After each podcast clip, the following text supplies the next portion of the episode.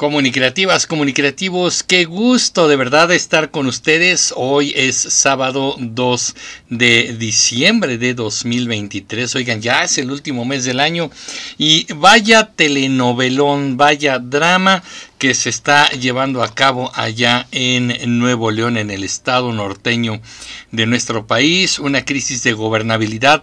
No sabemos si en este momento hay dos gobernadores eh, ahí encabezando mm, eh, Nuevo León. Vamos a ir viendo algunas cosas. Han pasado muchos, muchos ah, asuntos en las últimas prácticamente 24, 48 horas. Y el día de hoy vamos a platicar de todo eso. Por eso vamos a tratar de ir entendiendo cada punto. Antes de iniciar con los temas, les quiero decir que me tengan un poco de paciencia porque para entender lo que está pasando en Nuevo León vamos a dividir esta emisión en vivo en tres eh, etapas, digamos. La primera, pues platicar un poco los hechos, qué es lo que ha ocurrido, cómo es que se han llevado a cabo los sucesos. Segundo, tenemos que hablar del tema jurídico. Este es un asunto no solamente de que se le antoja a alguien decir algo, a un partido se le antoja decir lo otro, tenemos que revisar las leyes y lo vamos a hacer. Y la tercera parte, pues es la parte política. Ahora sí, la grilla. Lo que dicen uno, los que dicen otros, los que dicen tener la razón, los que dicen ser las víctimas o los victimarios. De todo eso vamos a hablar el día de hoy. Y vaya asunto tan eh, difícil que se ha armado. Eh, Samuel García, gobernador de Nuevo León, que yo ya no sé si en este momento es gobernador con licencia o sigue siendo gobernador constitucional. Vamos a irlo viendo. Bueno, pues se metió en un eh, problema mayúsculo y él solito fue provocando todas estas cosas. Así que lo vamos a ir platicando, pero antes de entrar en tema, quiero saludarlas y saludarlos a todos ustedes. Muchas gracias, América. El primer saludo, como siempre, al pie del cañón. Muchísimas gracias, América. Mazatlán, Sinaloa, nos dice hi. Saludos. También eh, Verónica Müller, eh, aquí checando tarjeta de asistencia me dice, aprecio, valor el esfuerzo para entregarnos siempre la información oportuna. Bendiciones, somos una familia adquirida, así es, así es la comunidad comunicativa. Muchas gracias, Siul Wolf, buenas, también saludos, Alonso y Manuel, también buenas, Heréndira, Heréndira, también al pie del cañón, con la alegría de aprender, informarme, saludar a todos los comunicativos. Gracias. También está Juan Javier Luna Garza, saludos, qué bueno que sacas este tema que hasta ya se ha escuchado a nivel internacional. Hay todo un tema, ¿eh? Este, han hablado de golpe de Estado, mini golpe de Estado. En fin, vamos a ir hablando de todo esto. Eh, Johnny ASB, que se quede en su rancho, dice. ¿Será que está hablando de Samuel? Vamos a platicarlo. Mm, Gran Luz Solar dice, no me dejaba entrar y escribir. ¿Qué habrá pasado? No lo sabemos. Pero ya estás por acá. Gracias. Octavio González, buenas noches Emilio. A todos en la sala. Saludos desde el estado de Guerrero. Saludos Octavio hasta Guerrero. Gran Luz Solar, ya. Aquí está. Excelente fría noche. Manuel Islas, yo también eh, nos saluda. Ortiz Jiménez Martín, mándame un saludo. Pues saludos Martín, saludos, dinos desde qué ciudad nos ves, nos escuchas y nos va a dar gusto mandar un saludo por allá. Bueno, ¿qué les parece si vamos entrando en tema para que vayamos entendiendo las cosas? Primero, vámonos a los hechos. Creo que debemos empezar por ahí. Eh, las últimas 24 horas estuvieron complicadas, pero mm, hay que verlo desde un poco más atrás. Todo este año eh, las personas que querían que eh, ir a, aspiraban a la presidencia de la República, pues empezaron, empezaron a manifestar sus deseos. Ya sabemos la historia de Xochil Gálvez, ya sabemos la historia de Claudia Sheinbaum y Samuel García, gobernador de Nuevo León por el partido este Movimiento el Partido Naranja, pues él también había ya expresado sus deseos, decían ¿Quién será el candidato del MC? Otros decían probablemente el MC iba a atraer a Marcelo Ebrard, que había hecho un berrinchazo porque no quedó él como candidato de Morena. En fin, eh, Movimiento Ciudadano se ha quedado siempre en la neutralidad. Eh, la oposición, eh, el Frente Amplio por México, le ha dicho, MC, vente para acá, vente con nosotros. Morena también le ha dicho, pues MC, lánzate para acá. Y ellos en una supuesta neutralidad, ahorita les digo por qué supuesta. Bueno, pues han dicho, eh, no, aquí nos quedamos, vamos a respetar los tiempos electorales y ahora que arrancó ya el periodo de las precampañas, que arrancó a partir del 20 de noviembre, bueno, pues ellos dijeron, ya tenemos un candidato único. Va por México, dijo este el Frente Amplio por México, dijeron, nuestra precandidata única es Xochil Gálvez. Morena y sus aliados ya dijeron, nuestra precandidata única pues es Claudia Sheinbaum. Sale Movimiento Ciudadano y dice, nuestro precandidato único es Samuel García. Pero hay un problema. Samuel García sigue siendo o seguía siendo gobernador del estado de Nuevo León. Y el problema era que en, un momento determinado Samuel tenía que pedir licencia para separarse del cargo de gobernador y ahora sí participar como precandidato de MC. El plazo es muy claro, lo dice la ley electoral, tiene que ser seis meses antes del día de la elección. ¿Cuándo es el último día en el que podía pedir licencia Samuel García? El 2 de diciembre. Hoy, el primer minuto de este sábado, era ya el último día que Samuel García podía ser eh, em, funcionario y haberse separado de su cargo. Si Samuel García se fuera, por ejemplo, mañana domingo 3 de diciembre o el lunes día hábil 4 de diciembre, ya se rompió el plazo, no se cumple con la ley y Samuel García no puede ser candidato a la presidencia ni precandidato. Ok, todo estaba planeado ahí y Samuel de pronto dice, bueno, si me voy, hay que dejar a alguien encargado de la oficina, un gobernador interino o un em, encargado de despacho, como también le llaman. Ahorita vamos a revisar la ley, no se me desesperen. Y entonces dice Samuel, bueno, pues tengo que dejar a alguien en el gobierno de Nuevo León. Es lógico, eh, hasta digamos sensato, perfectamente con todo el sentido que Samuel quiera dejar a alguien de su gabinete o alguien de su equipo del MC para que continúe los proyectos, el gobierno que él estaba llevando a cabo. Hacen una primera propuesta al Congreso local, al Congreso del Estado. Vayan a ver por, favor el video que les hice hace mucho tiempo qué es un diputado federal y qué es un diputado local. En este caso, el que entra en funciones y que decide este tipo de cosas o las aprueba es el Congreso local de Nuevo León, los diputados locales de Nuevo León.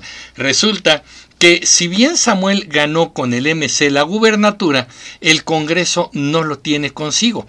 La mayoría del Congreso es de oposición, especialmente el PRI y el PAN dominan la mayoría en el Congreso local de Nuevo León.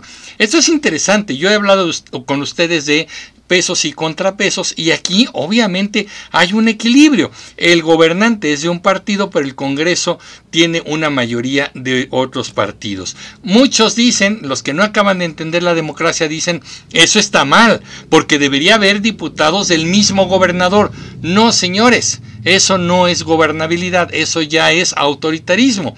Si tienes de todas, todas, el Congreso va a cumplir todos tus caprichos. Si no tienes de todas, todas, el Congreso puede vigilar lo que haces. Pero en política todo pasa y por supuesto también PRI y PAN en el Congreso la traen contra Samuel. Hace una primera propuesta Samuel al Congreso y el Congreso se la rebota, se la rechaza y dice que no. Porque además Samuel dice, se va a quedar fulano. Es simple y llano, se va a quedar fulano. Pues el Congreso dice que no. Y entonces, en estos últimos días, el Congreso finalmente propone a Luis Enrique Orozco. Luis Enrique Orozco es vicefiscal en, allá en Nuevo León y muchos decían que es contrario a Samuel. La verdad es que es parte, digamos, del equipo de Samuel, no es de los cercanos. Y en algún momento Samuel llegó a decir que valdría la pena que fuera él. Si no querían a otro, pues que lo pusieran a él también. Estoy hablando de Luis Enrique Orozco como eh, gobernador interino. El Congreso dice él va a ser. Samuel García dice no, el que tiene que quedarse encargado del despacho y como gobernador interino tiene que ser Javier Navarro, secretario general de gobierno. Y aquí se los voy a enseñar, miren, en esta pantalla se los voy a enseñar. Eh, ahí está Samuel García. El segundo, el que está en medio, es eh, Javier Navarro. Él es el secretario general de gobierno. vamos a decirlo así, Javier Navarro es la mano derecha de Samuel García. Y si me permiten decirlo, para mí él es el cerebro del gobierno de Nuevo León. Samuel García no es una persona tan capaz ni tan inteligente como, llevar como para llevar a cabo un gobierno. A mí me parece que detrás de las estrategias del gobierno de Nuevo León está justamente Javier Navarro, la persona que ustedes ven en medio en esta secuencia de fotos. Pero el Congreso dice no, será el vicefiscal Luis Enrique Orozco el que será eh, designado como em, eh, gobernador interino. Vienen una serie de litigios, vienen una serie de problemas, hay quienes dicen no, pero sí, pero no, y el Congreso designa al tercero de esta serie de fotos, es Luis Enrique Orozco, y dicen, él será el gobernador interino de Nuevo León. Bueno, pues hay un problema, el gobierno de Nuevo León se inconforma, se inconforma contra el Congreso, vienen una serie de problemas. Y justamente por un lado, en la Cámara de Diputados, en el Congreso local de Nuevo León, bueno, vienen una serie de disturbios, hay un portazo en una sesión para que no se concrete esta designación de Luis Enrique Orozco, eh, dan un portazo, eh, hay violencia, gritos, jaloneos, se ve una nube de humo, dijeron algunos, es una bomba de humo. En realidad parece ser que alguien activó un extinguidor y en el Congreso se vio una nube de humo. Entre estos disturbios, ante esto, eh, tanto Samuel García, el gobernador, como el secretario de gobierno y el jefe de campaña de Samuel, que ya se estaba preparando para la campaña, pues bueno, dice fueron los prianistas, fue el PRI y el PAN los que irrumpieron en el Congreso, los que definitivamente hicieron el desorden. Ahora ya se dieron cuenta que a través de todos los videos que se han tomado, de todas las secuencias que se han tomado de ese portazo que se dio en el Congreso local de Nuevo León, se han identificado incluso diputados, funcionarios del gobierno y simpatizantes de EMC.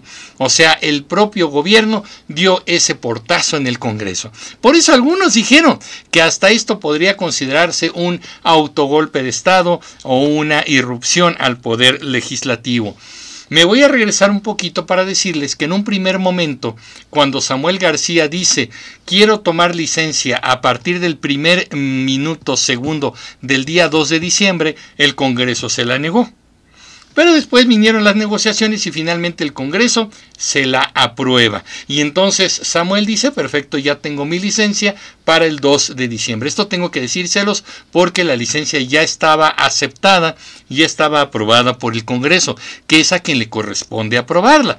Así que bueno, venimos nuevamente a esta semana, se da el portazo, el disturbio en el Congreso local y se dan estos problemas. Finalmente, la designación se da y muchos dicen, no, no se aprueba el gobierno de, de, Samuel García, dice, no aceptamos esta resolución, nos vamos a amparar.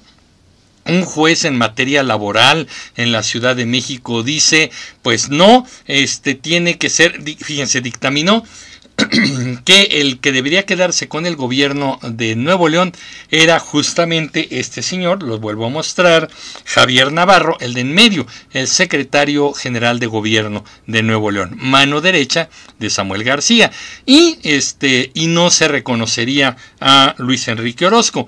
Pero este asunto llega al Tribunal Electoral eh, del Poder Judicial de la Federación y el Tribunal Electoral dice, señores, no es así, es perfectamente legítimo, es perfectamente legal la designación que hizo el Congreso del Estado y el eh, que debe entrar en funciones de gobernador interino es Luis Enrique Orozco.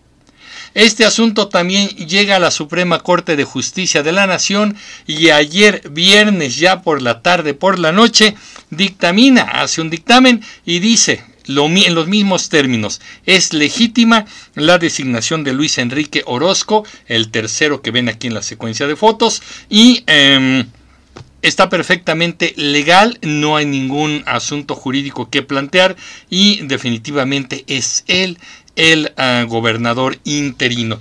¿Cuándo entra en funciones el gobernador interino?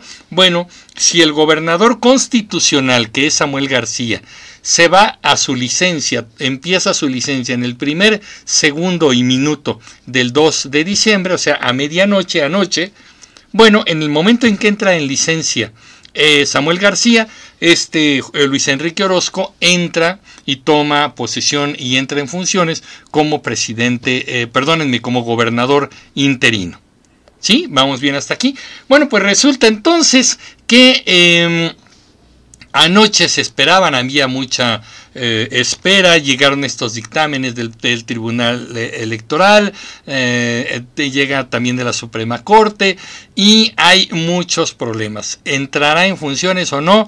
Eh, Luis Enrique Orozco no se sabía, se decía, la prensa estuvo muy atenta toda la tarde en el Palacio de Gobierno, ahí en Monterrey, el, el Palacio de Gobierno de Nuevo León, y empezaron a ver que llegaban camionetas antimotines, había helicópteros, pusieron vallas antimotines como si esperaran una manifestación gigantesca y empezó a plantearse qué va a pasar, entrará en funciones o no, porque hasta ese momento pues todavía el secretario general de gobierno decía no es legítimo, no le corresponde ser eh, el interino a este señor Orozco, ¿no?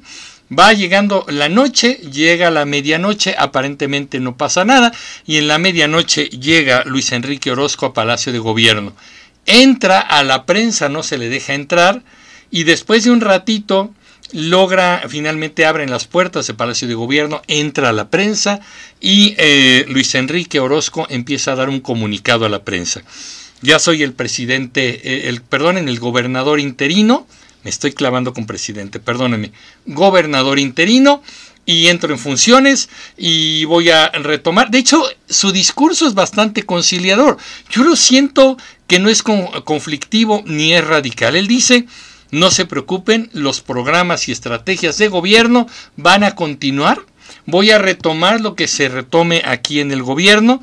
Voy a hablar con todos los funcionarios del gobierno de Nuevo León y vamos a echar a andar de inmediato el trabajo. Vamos a priorizar la seguridad, los problemas de movilidad, de tránsito, de bacheo, de falta de agua, de falta de energía eléctrica. Tiene muchos problemas Nuevo León la entidad más próspera, más rica en dinero, más emprendedora de este país, tiene un gran problema. Bueno, él dijo, pues adelante, voy a hablar de todo esto.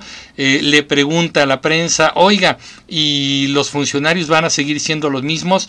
Pues yo digo que sí, a menos que ellos tengan otra idea, a menos de que veamos que no esté funcionando algo, los cambiamos, pero si ellos continúan, pues que continúen. Este, oiga, ¿y qué, cuáles van a ser sus primeros actos de gobierno? Él dice, mañana, primera hora, le pasaré revista a los cuerpos de seguridad del Estado, eh, después me reuniré con el gabinete, en fin, estaba hablando de eso. Y de pronto, vamos a ver este video, de pronto eh, de la nada aparece el secretario de eh, gobierno, otra vez se los pongo aquí en medio para que lo ubiquen bien, Javier Navarro, y así se atraviesa entre la, la, prensa como en las películas cuando va a haber un gran escándalo y le dice aquí tengo un documento firmado por el gobernador Samuel García en el cual eh, comunica a los medios y a la población que va a retomar el gobierno. Entonces hay un momento así de mucha tensión. ¿Qué? O sea, ¿cómo? ¿Cómo que va a retomar el gobierno? ¿No estaba ya de licencia? ¿No estaba ya de licencia aprobada por el Congreso? Pues no, siempre no se va de licencia y retoma sus funciones como gobernador constitucional del estado de Nuevo León. Se regresa a su despacho. Y todavía le dice este Luis Enrique Orozco, ese documento no me lo dirigieron a mí.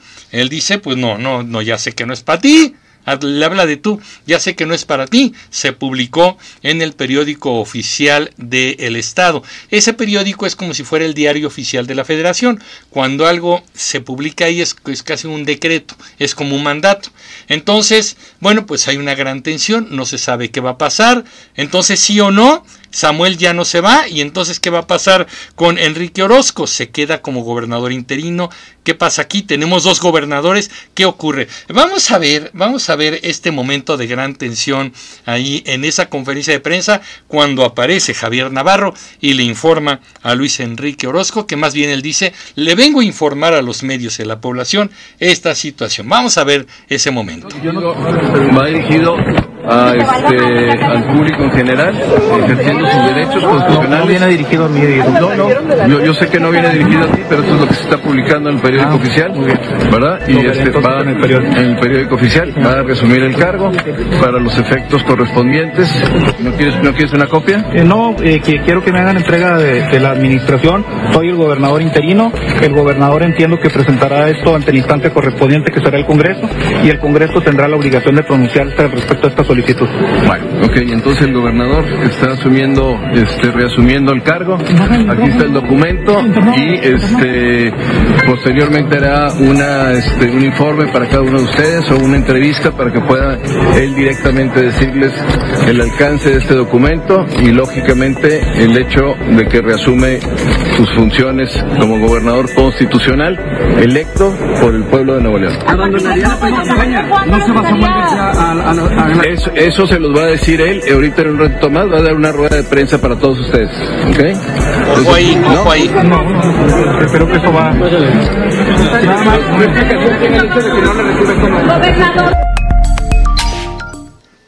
Ese es un punto muy interesante porque dice, en un ratito va a dar una conferencia de prensa para explicárselos a ustedes. O sea, deja la carta abierta a esto. Antes de esta escena, estaba eh, Luis Enrique Orozco hablando y llegó unos guardias como de seguridad y le dijeron al oído, el gobernador Samuel está para recibirlo en el momento que usted desee. Y él dijo, ok. Y la prensa le dijo, oiga, ¿va a hablar con Samuel García? Y yo dije, yo no dije que voy a hablar con Samuel García dice Enrique Orozco. Eh, pero acaban de decir que lo va a recibir. Sí, sí, sí, me acaban de decir, pero yo no he dicho que vaya a hablar con él. Bueno, después de esta notificación, entonces le preguntan, ¿y entonces qué? Hay gobernador interino, hay gobernador constitucional, Samuel se regresa a su despacho, entonces usted ya no es el gobernador interino. Hay una enorme confusión. Y él dice, bueno, no, aquí por aprobación del, del Congreso y por los plazos jurídicos, yo soy el gobernador interino y voy a continuar con lo que tengo planeado a la hora de asumir mi cargo. Y entonces lo que hace y decide es, me voy a retirar, yo voy a continuar con mis actividades. Oiga, ¿no va a hablar con Samuel García? No. Yo desde la mañana, desde la tarde eh, me he estado comunicando con él, no me ha respondido ningún llamado, yo estuve temprano aquí para hablar con él, no me recibió, ahorita no veo caso, eh, que me reciba. Fíjense que Luis Enrique Orozco estuvo hablando de una manera muy mesurada, muy clara, muy puntual y muy correcta para mi gusto. Entonces él dijo, no tengo nada que hablar con Samuel García, me retiro. Salió de Palacio de Gobierno, abordó su camioneta y se fue. Y la prensa dijo, oigan, dijeron que Samuel García iba a dar una conferencia en un momento más. Nos quedamos aquí. Ah, pues que creen que no. Vean las transmisiones, son interesantes. Yo no les puedo poner todo porque como pertenecen a noticieros, aquí YouTube nos puede castigar con alguna cosa porque yo tomo videos otro lado. Pero vayan a ver las transmisiones, son muy interesantes. Los, eh, los medios, perdónenme, las fuerzas eh, de seguridad del Estado empiezan a repeler adentro del Palacio de Gobierno a la prensa. Ponen sus escudos y empiezan a echarse para adelante, empiezan a echarse para adelante. La prensa dice, oigan, ¿qué les pasa? Va a haber una declaración de Samuel García, eh, va a haber una conferencia de prensa, ¿qué va a pasar? Ahorita, ahorita, dice uno de los jefes de seguridad, en un momento más, vamos a condicionar aquí el lugar y cuando esté listo los vamos a dejar pasar. Pero ¿por qué no nos dejan permanecer aquí? Ahorita, ahorita, y la policía avanzando, avanzando, y la prensa echándose para atrás, lo sacaron de Palacio de Gobierno se quedaron afuera y la expectativa fue de varios, un buen rato. Estoy hablando ya casi de la una y media de la mañana de hoy sábado. Nadie sabía si Samuel va a dar una conferencia de prensa, iba a emitir un mensaje, un video en redes sociales, qué iba a pasar. Y pues muchos decían, pues yo creo que pronto eh, se va a, mm, permitir entrar a la prensa, Samuel se va a sentar y va a emitir un mensaje. ¿Qué creen? Que de pronto y de la nada Los medios dejaron de transmitir en vivo, pues ya era la una y media de la mañana. Canal 6, que es de multimedios allá en Monterrey, empezó a transmitir infomerciales, ya saben, a vender bicicletas y fajas para reducir de peso. El eh, canal eh, Foro TV de noticias, pues repitió el programa, un programa de la mañana, y ahí estaba todo el mundo cuando de pronto en redes sociales empiezan a transmitir esto. Samuel García va a dar una conferencia de, de, prensa, pues ¿qué creen que no? Vamos a ver lo que hizo Samuel García, que sí estaba en el Palacio de Gobierno de Nuevo León.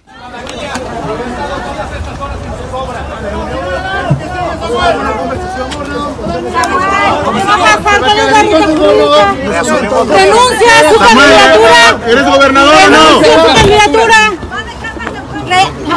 Renuncia a su candidatura. No, no, no. Cuidado, cuidado, cuidado, cuidado.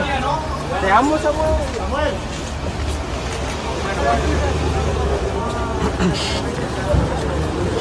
Como el correcaminos, queridos comunicativos, se fue hecho la raya, no declaró nada. La prensa le decía, bueno, ¿eres gobernador o no? Me encantó que alguien le gritó, te amo Samuel, ¿no? Yo siento que fue en plan de sarcasmo, no, no, no era un fan precisamente.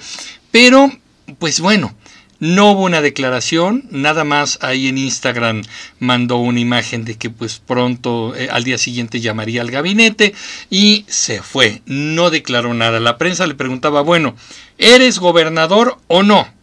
Ese, ese era el tema. Entonces, bueno, pues ahí estuvo este asunto. Ya hubo gente que empezó a opinar en la mañana.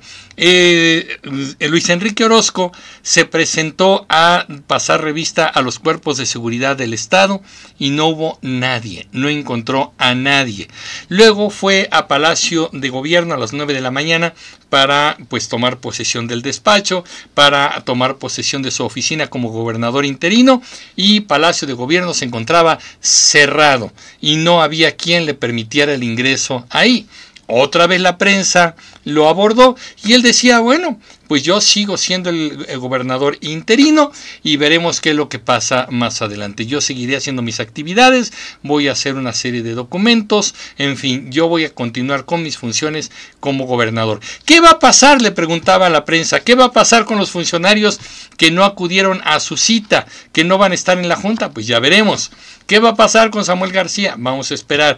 ¿Qué pasa si él retoma la gubernatura, si Samuel García regresa como gobernador? Y aquí dijo Luis Enrique Orozco algo muy interesante. Dijo él, solamente acataré aquello que el Congreso me diga, porque el Congreso me aprobó, me ratificó. Y si el Congreso me da una instrucción en contrario, yo lo acataré. Fíjense qué interesante. Entonces, si en un momento dado el Congreso este, le dice, pues ya no eres el gobernador interino, se regresa Samuel, solo le hará caso al Congreso y dirá, ok, me voy. Pero en ese momento todavía no había mandato del Congreso ni de nada por el estilo. Vamos a ver, mm, para finalizar esta parte de los hechos, hoy finalmente eh, Claudia Sheinbaum hace un, eh, emite una opinión, la sube a sus redes sociales y ahorita les voy a decir por qué es interesante que Claudia Sheinbaum haya opinado. Vamos a escuchar lo que ella dice al respecto.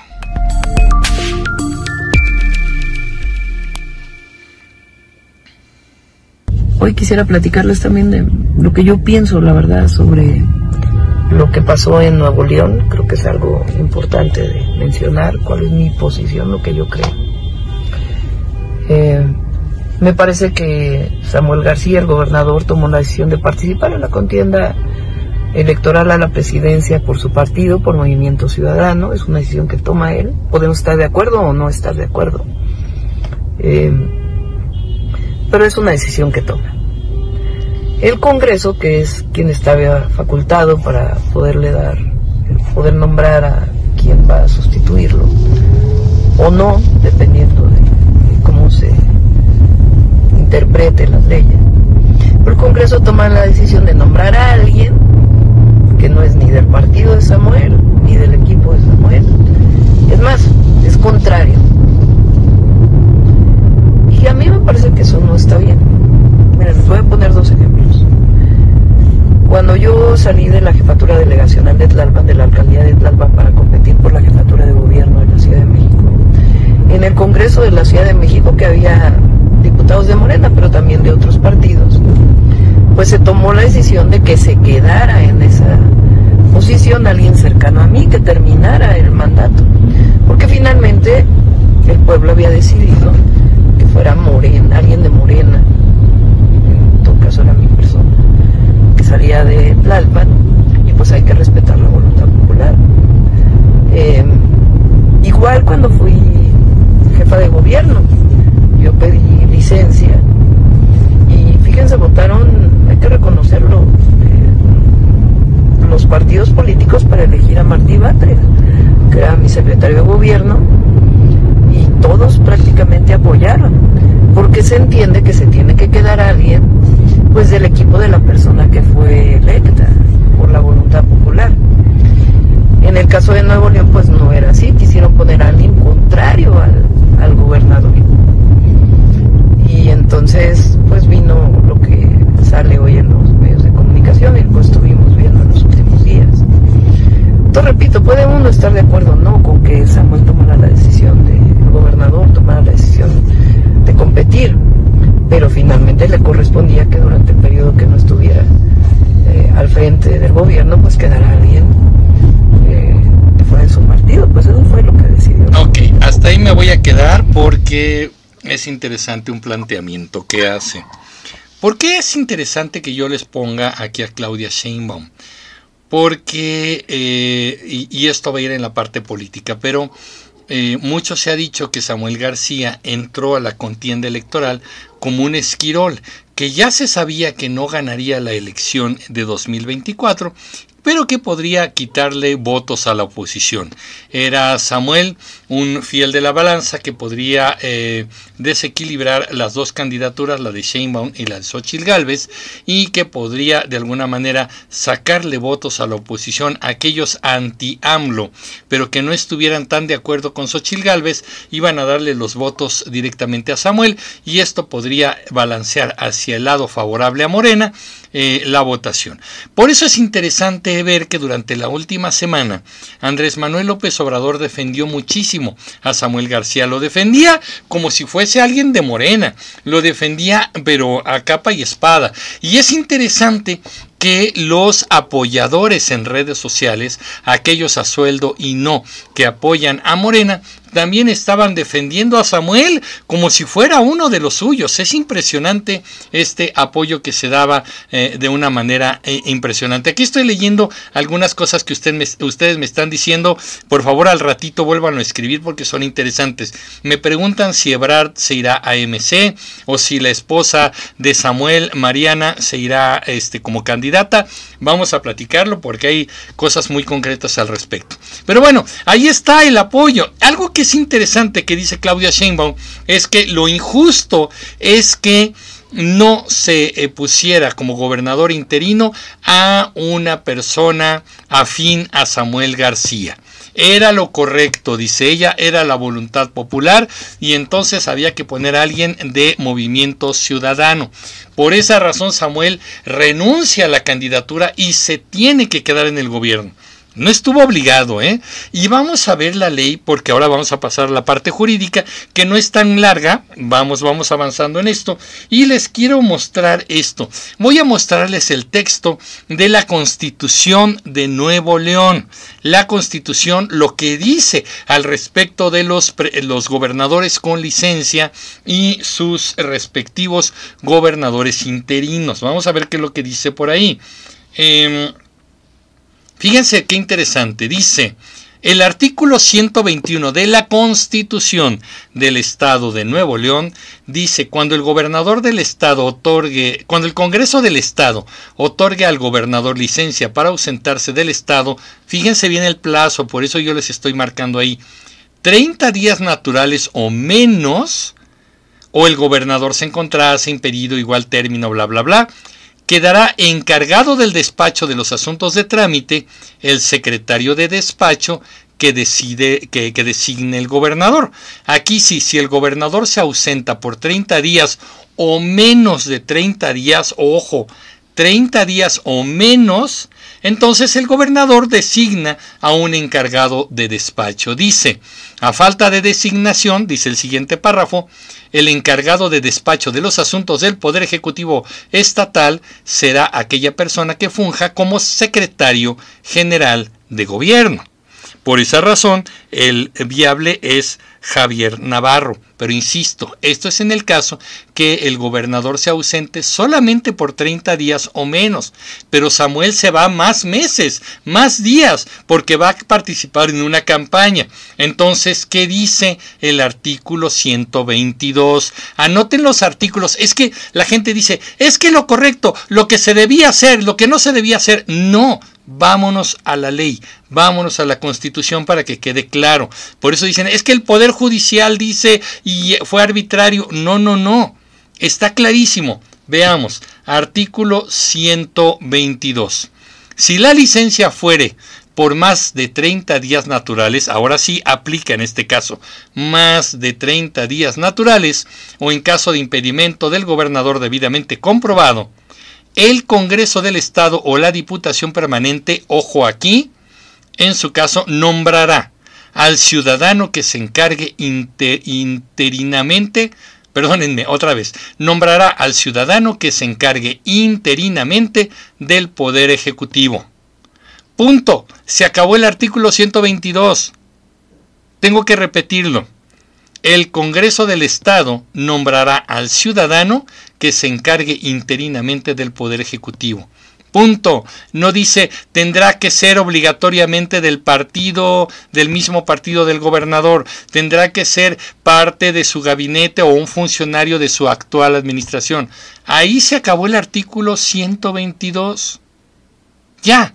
El Congreso va a designar a la persona que debe ocupar el interinato. Punto. ¿Por qué dicen que entonces tendría Samuel que, este, perdón, por qué tendría que ser una persona del equipo de Samuel o del partido de Samuel? Por simple cortesía política. En una cosa puedo estar de acuerdo. Si la gente votó para, eh, para gobernador mayoritariamente por movimiento ciudadano, entonces sí podríamos pensar que para respetar, digamos, esa voluntad, porque la gente votó por ese partido, debiera haber otra persona del partido afín. Pero es un tema de cortesía política, no más, no es obligatorio.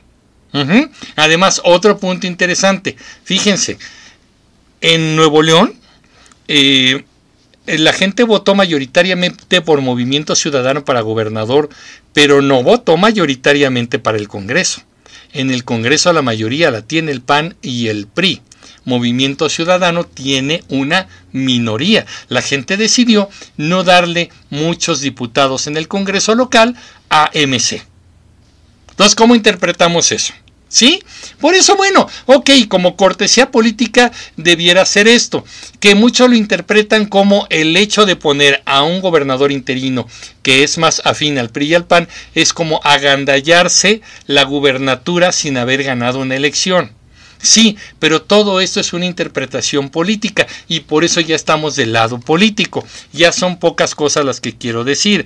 Eh, recientemente, hace un par de horas, se filtró en redes sociales, más bien entró por ahí, se difundió un eh, tema que dice la esposa de, eh, de Samuel García, que dice lo siguiente en una de sus mensajes ahí en Instagram.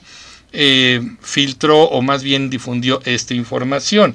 Y dice lo siguiente, bueno, está conversando con alguien, está platicando todo lo que pasó estos seis meses, pidió licencia, la, la, la, pero ahí hay dos párrafos. Uno, el que está es encerrado en un círculo, dice, nuestras ganas eran enormes, el PRIAN tembló con estos nueve días de precampaña, en donde los mandamos a un claro tercer lugar, con una candidata que me debe decirlo, pero no es más que alguien que va a seguir órdenes de Alito y Marco Cortés.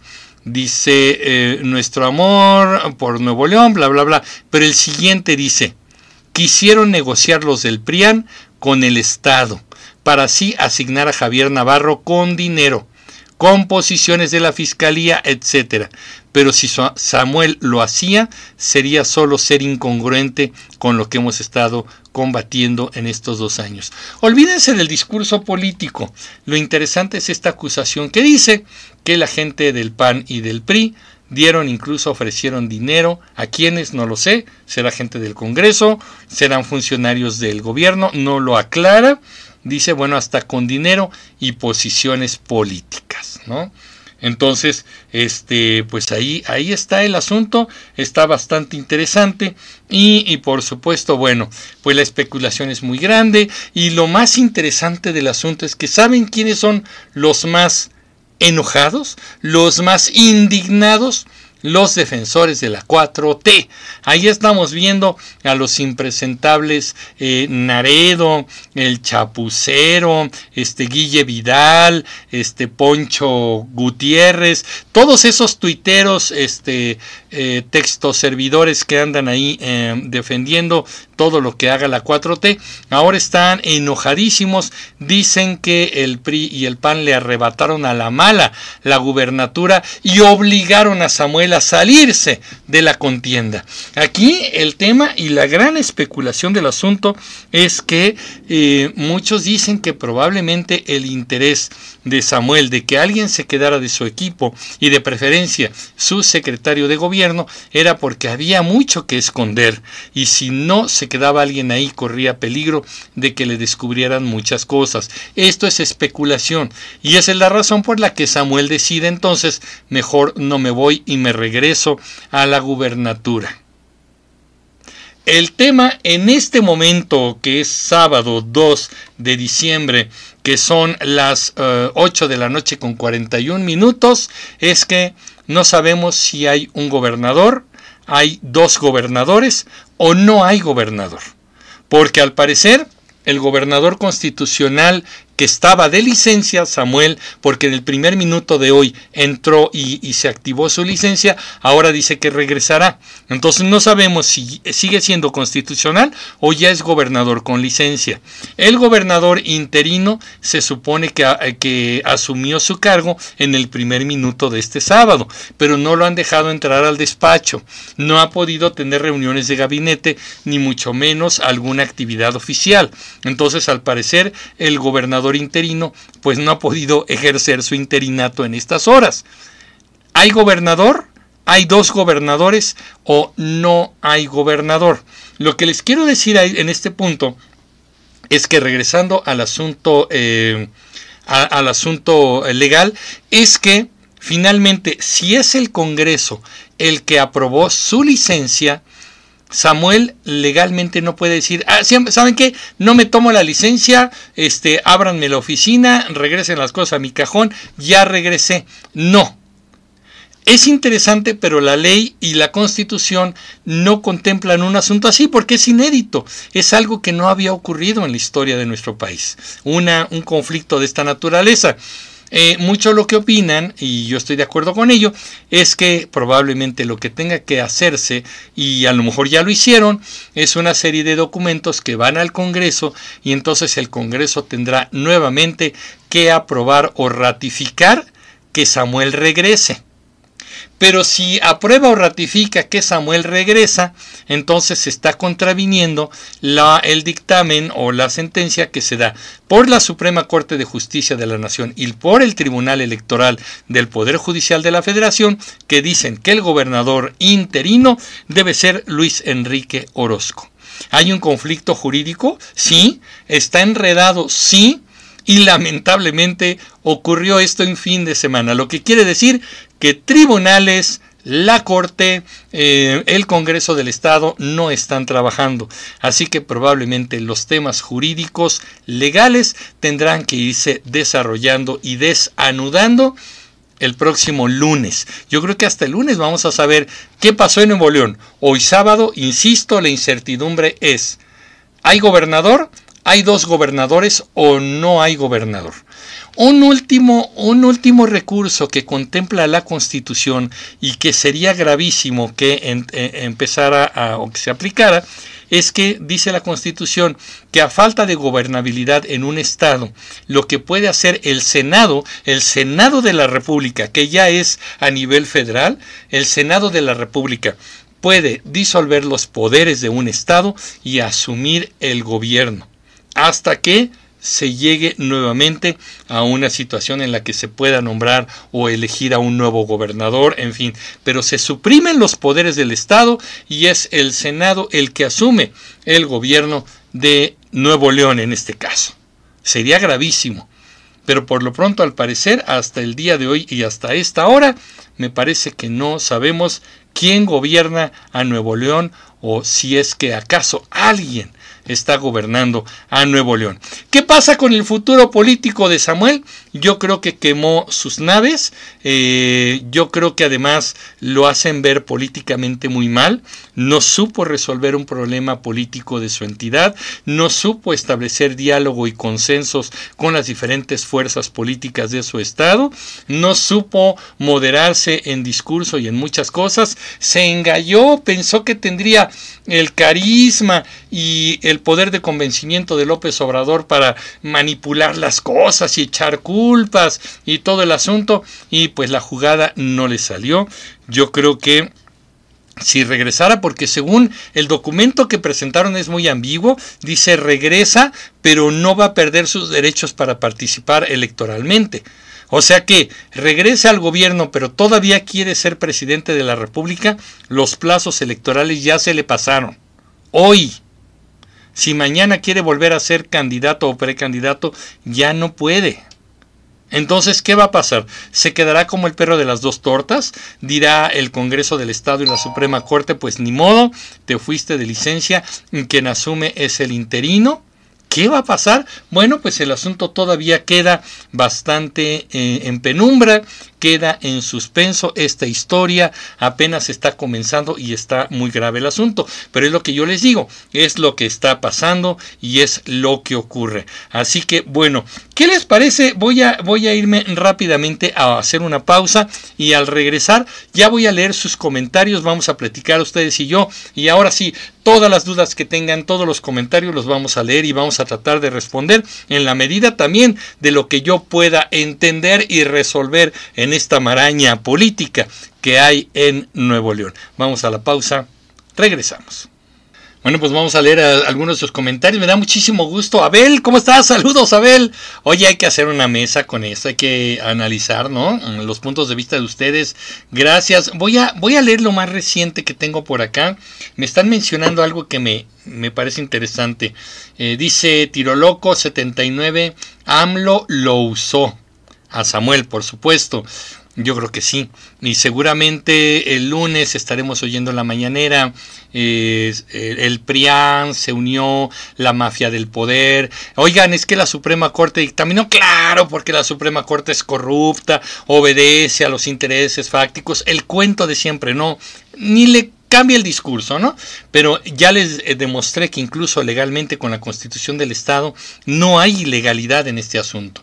Este mm, Gerardo M, el lunes el Congreso le puede fincar responsabilidades penales si, si el Fosfo intenta ejercer como gobernador sin la documentación que lo ampare. Sí, claro, hay un punto grave, ¿eh? ¿Con qué respaldo legal? Dice, pues me regreso al despacho, interino, salte de aquí, sácate, ahí voy yo. Eh, no está así de fácil, ¿no? Eh, Johnny ASB nunca se me va a olvidar cuando el año 2018 Campechaneando dijo en su canal que, se, que le gustarían los youtubers que apoyaban a López irían a Palacio Nacional para pedir apoyo para su, su cana, sus canas, sus, sus canales. Ok, ok, sí es cierto. Algunos dijeron que a no me acuerdo que armó todo un rollo. Vámonos a Palacio Nacional para que los que hemos apoyado a AMLO nos den presupuesto a nuestros canales, ¿no? Qué lástima, yo estoy fuera de eso y y a veces hace falta, ¿verdad? Pero no, un cheque así no gracias. Gil Rubios, hay una publicación en X que muestra un documento a la Auditoría Superior de Nuevo León que tiene un faltante millonario. Imagino que Samuel, al no poder poner a uno de los suyos, no le quedó más que volver. Sí, esa es la especulación, ¿no, Gil? Que dicen que, que el problema es este, que a lo mejor tiene mucha corrupción que ocultar y que alguien no afín a él se le iba a descubrir y la iba a denunciar. Qué grave, ¿no? Que, incluso sacrifica, sacrifica su carrera política eh, por proteger la corrupción. Sería grave. Eh, tiro loco y Sammy no iba por Xochitl, iba por el jarocho Dante. Ahorita vamos a hablar de Dante. Eh, Caramelo Canizales, si estaba en licencia y había interino, podía publicar un decreto en el diario oficial de la Federación. No, eh, el tema legal eh, corresponde solamente al Estado, por eso es el periódico oficial de Nuevo León. Es como el diario oficial, pero solamente de la entidad. No corresponde a la federación, no afecta a la federación, solamente a la entidad. Por eso sí lo publicó en el periódico oficial de Nuevo León, sí lo hizo así, pero o sea, no es así como a decretazos, ¿no? Por eso hay un Congreso y hay que ver cuál es el alcance jurídico de ello. Eh, Dante está descansando de Samuel, operador de Morena. Eh, sí, a ver, les voy a poner rápidamente esto porque es una chulada. Eh, les decía yo que me sorprende mucho que los defensores de la 4T en las redes sociales están indignadísimos atacando al PRIAN y defendiendo a Samuel. Fue algo arbitrario, lo sacaron a la mala de la contienda, en fin.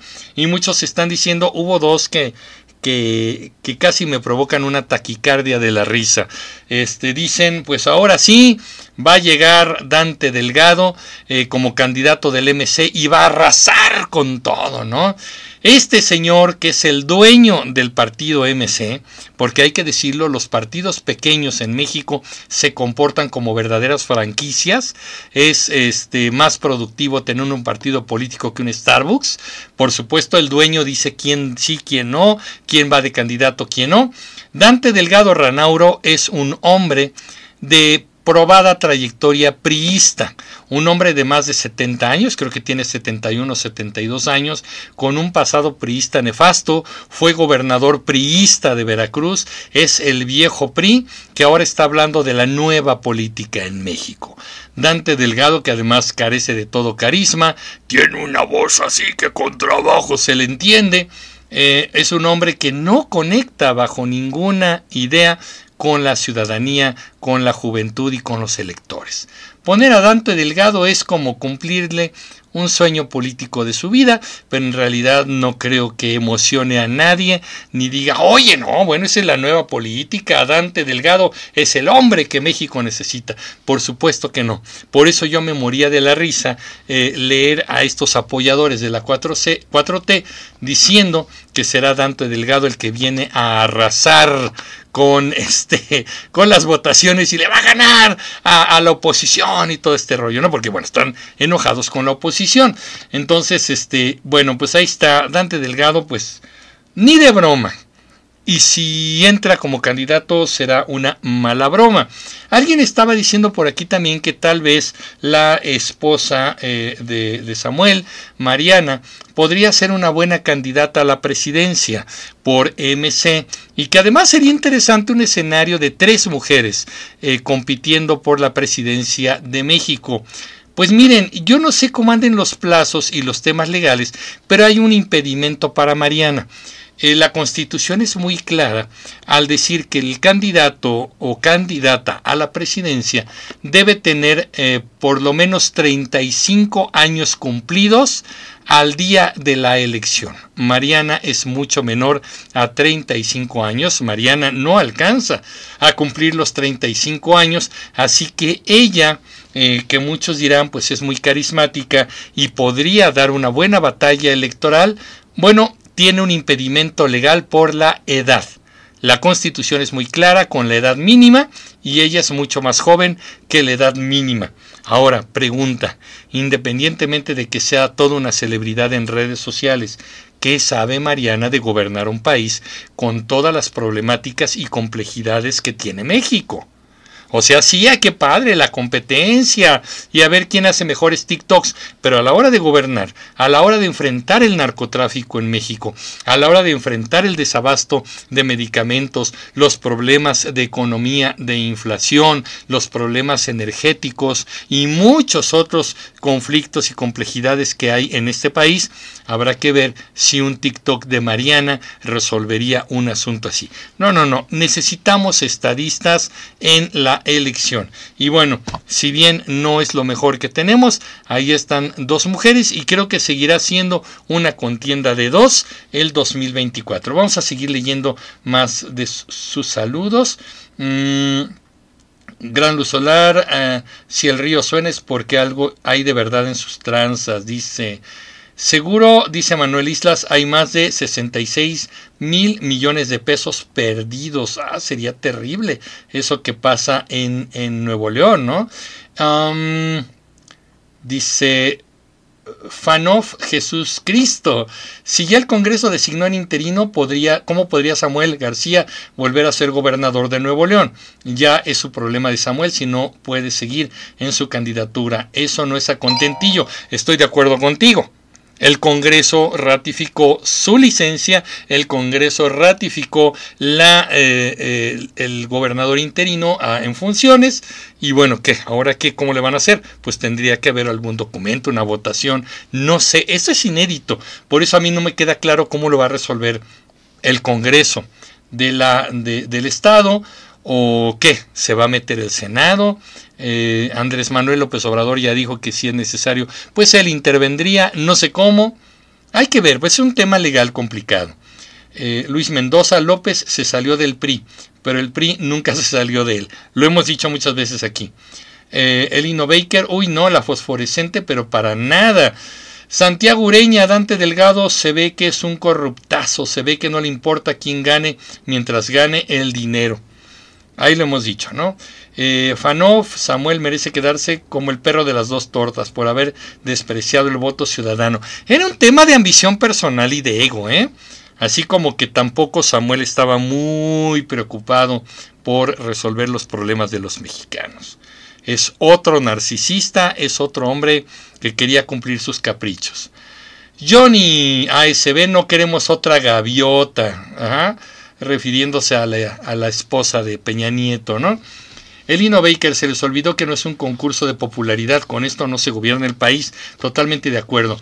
Em, Carla Reyes, pero Mariana no ha dicho que está interesada en ser una precandidata. No, pero es que fíjate que es tan carismática y a la gente le gusta tanto que siempre dicen, ah, pues Mariana, ah, pues Mariana. Ella nunca ha dicho que quiera, tienes toda la razón, pero mucha gente en cuanto, en cuanto el marido comete un error y mete las cuatro, muchos dicen, oye, ¿y Mariana si la meten, no?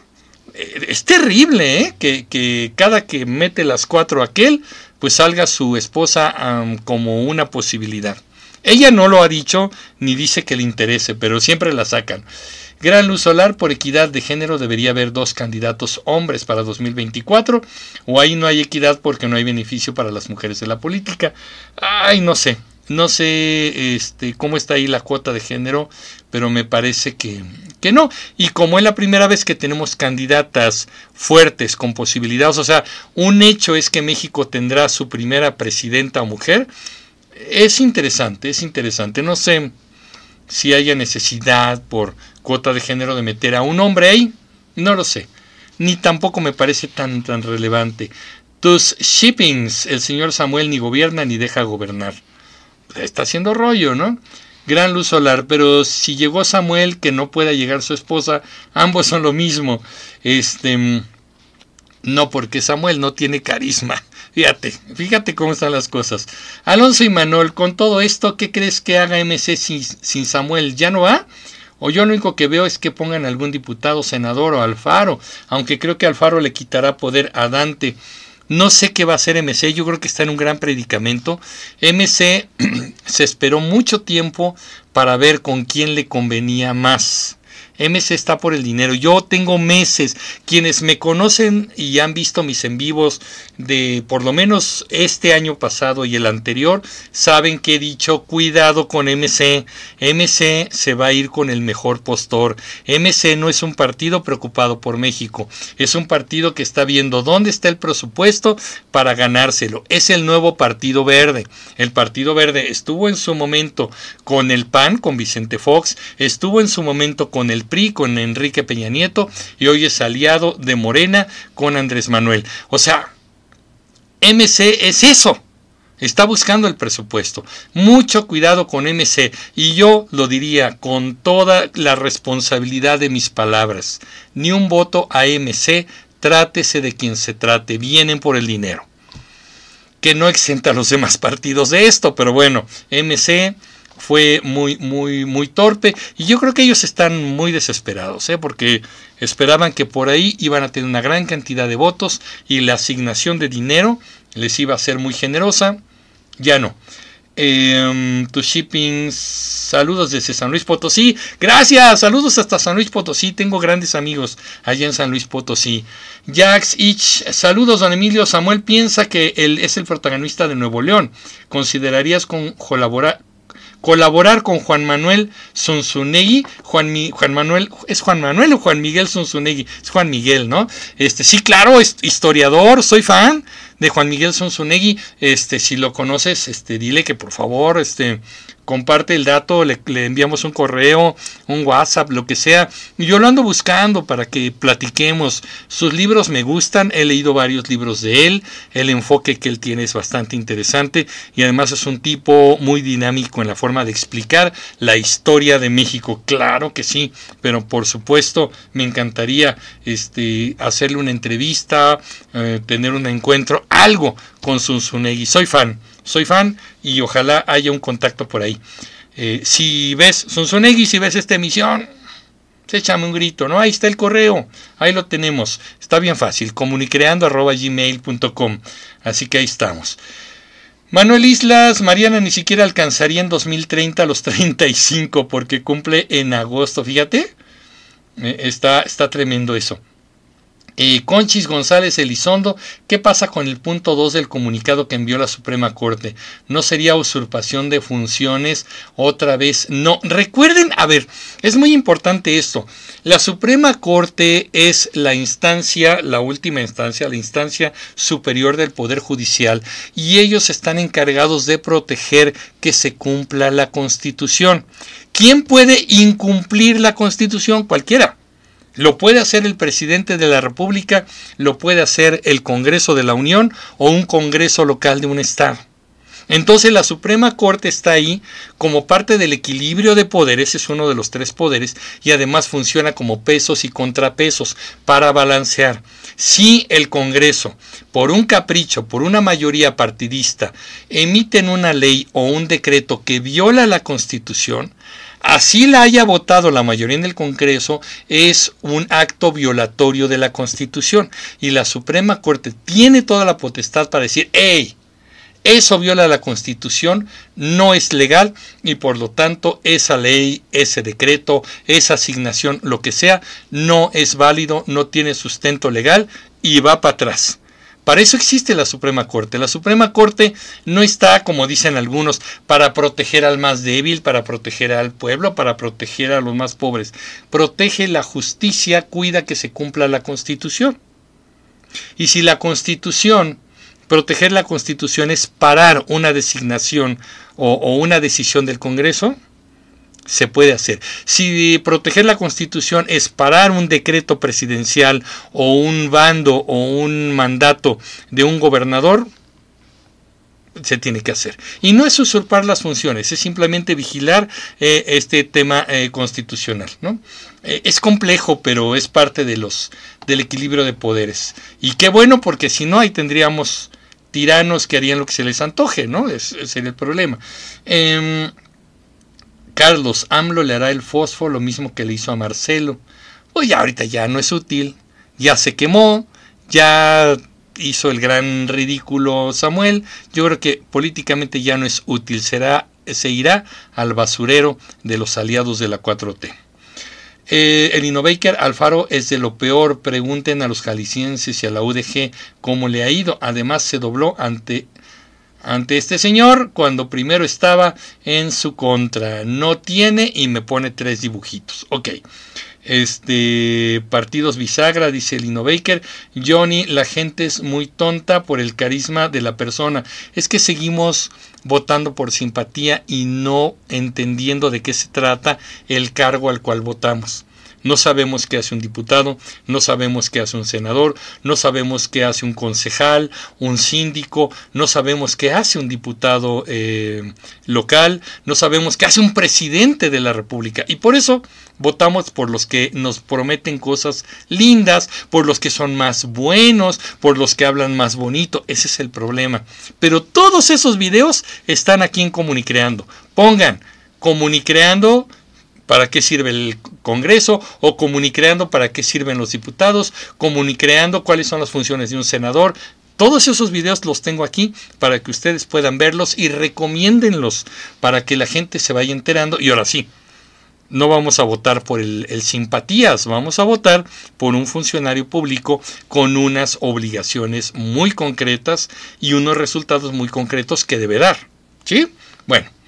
Eh, Miguel Ángel Uscanga Hernández, MC solo puede meter a competir a un ciudadano, ningún servidor público puede, ya que se pasaron los tiempos. Eso es lo que está pasando.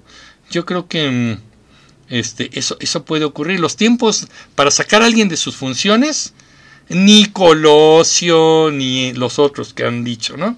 Santiago Ureña, Samuel García ya se dio cuenta que no puede ser presidente. No es lo mismo ganar un estado para gobernar que ganar la presidencia. Santiago, yo siempre he sostenido la, la hipótesis de que Samuel sabe y sabía que no ganaría.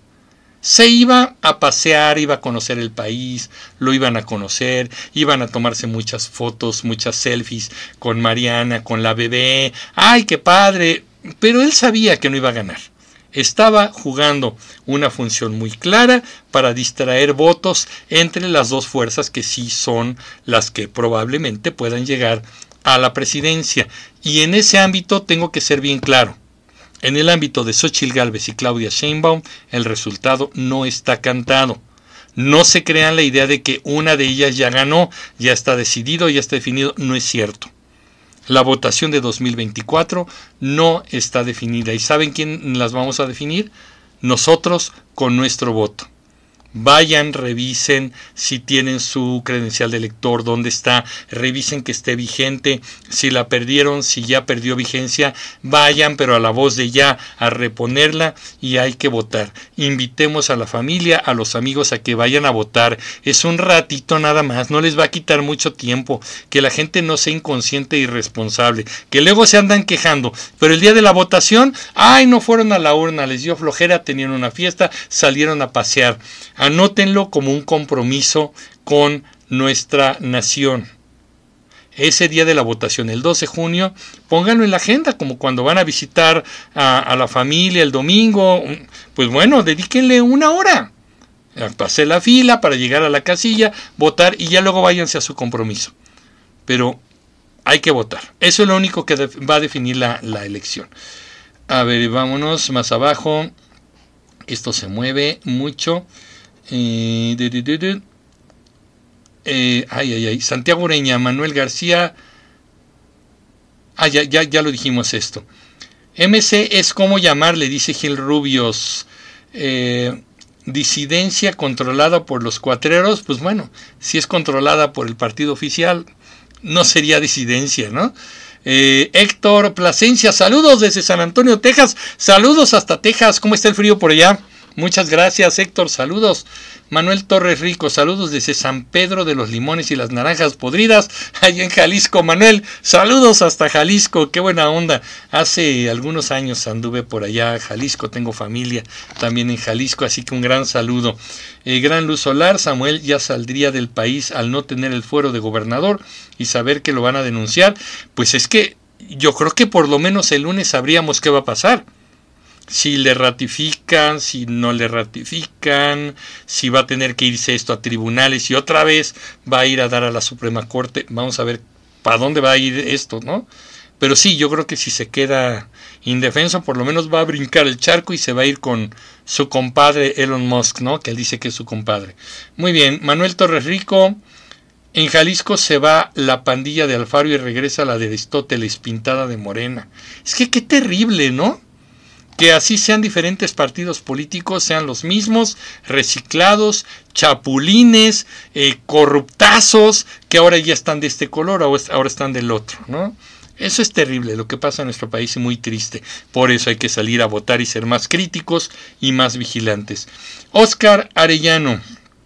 Mm, sin Samuel García en la contienda, Xochitl hará pedazos en los debates al enclenque de Sheinbaum. Vamos a ver, ojalá, pues ojalá haya buena contienda, ojalá haya buenas propuestas, ojalá Miren, parte de la estrategia electoral que se le da al candidato que lleva la ventaja, en este caso a Claudia Sheinbaum, es que no te muevas. Si no te mueves, no cometes errores. Si nadas de muertito, pues la riegas menos, ¿no? Yo creo que Sheinbaum querrá este, faltar a los debates, no irá a los debates. No sé qué podría pasar ahí. Hay que ver, ¿no? Eh, ojalá haya una buena campaña. Manuel Islas, muchos quieren de presidente de México a Nayib Bukele. Ay, ay, ay. Ese es otro tema también de un presidente popular que si bien es muy debatible el tema, este, por un lado, un problema de inseguridad muy fuerte, que para resolverlo hubo necesidad de violar derechos humanos esenciales, eh, híjole, no lo sé. No lo sé. Eh, Nayib Bukele tiene pues la posibilidad de experimentar estas cosas porque El Salvador es un país pequeño. Como presidente del Salvador puede manejar una población eh, digamos, relativamente sencilla de comprender, sencilla de ubicar, eh, y no un México con casi 130 millones de habitantes, con una complejidad en su territorio enorme. Este, yo no sé qué tanta capacidad tendría un Bukele, ¿no? El radicalismo no necesariamente es la solución. Hay que tener cuidado por ahí. Eh, Fanoff, bueno, ¿y cuál es el papel de la Secretaría de Gobernación en todo esto? No le he visto para nada en este problema, porque no tendría que intervenir Fanoff, a menos que el Estado se lo pidiese.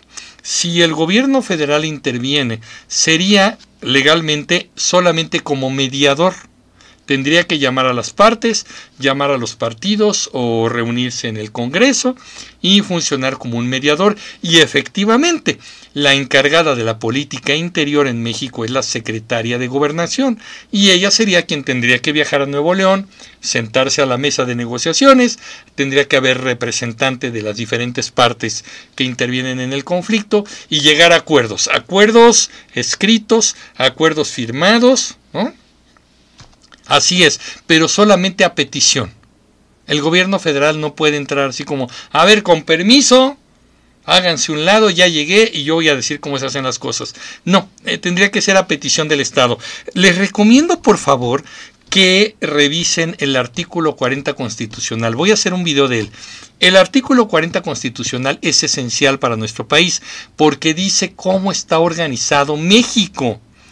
El artículo 40 constitucional dice es voluntad del pueblo mexicano establecerse en una república democrática, este, representativa y federal, compuesta por estados libres y soberanos. Así lo dice el artículo 40. Entonces, los estados tienen autodeterminación, son libres y soberanos. Entonces, el gobierno federal no puede intervenir en su soberanía a menos que ya el estado sea no tenga solución esto, no haya para dónde hacerse, entonces le digan, oye gobierno federal, ven y ayúdanos. Solamente así, ¿no? Pero bueno, eh, Oscar Arellano, pues como no son de Jalisco, les explico que la candidata de Morena es una priista que estuvo, este, ay, ay, ay, espérenme tantito porque ya se me movió, ay, ay, ay. Se me movió bastante, pero estabas hablando de una candidata, a ver si lo encuentro. Espero encontrarles, denme un momentito. Ahí está. Es una priista que estuvo con Enrique Peña Nieto, por eso va a ganar Lemus, dice Oscar Arellano. Ok. Gran luz solar, Samuel se quemó por los tiempos para regresar a la gubernatura y quedó sin ninguna de las dos tortas. Pues sí, Así se está quedando. Juan Javier Luna Garza, yo quisiera que un candidato sea Lorenzo Córdoba, expresidente del INE. Para mi gusto hizo un buen trabajo en esta institución autónoma. Además lo veo muy preparado. Sí, pero Lorenzo ha dicho no puedo, no quiero y ni siquiera conviene al país que yo sea candidato. ¿no? Eh, incluso sus funciones eh, legalmente no le permiten ser candidato a la presidencia. Sus tiempos, sus plazos, sus nombramientos no, no se lo permiten legalmente. Y él ha dicho, no me interesa, sería terrible para el país este, que yo fuera candidato, ¿no? Eh, por el, todo el tema de ataques y la confrontación. Marta López, saludos y bendiciones. Don Emilio, buena noche para todos. Gracias, Marta. Igualmente, saludos. Miguel Ángel Uscanga, Samuel No, eh, no Krill, quisiera competir, más bien lo forzó el presidente. No creo, ah, será no creo, ¿no? Quisiera competir, más bien lo forzó el presidente, ya que tiene expedientes muy graves y que podría meter a la familia suya y a su esposa, a él no teniendo fuero. Yo creo que sí le, le, endulzaron el oído y dijeron, oye, pues éntrale a la campaña, ¿no? Bueno, eh, el Innovaker, esto no está escrito en piedra, no podemos exigir si no votamos, de acuerdo. Arturo Sal Samuel se dejó seducir por el apoyo del licenciado López.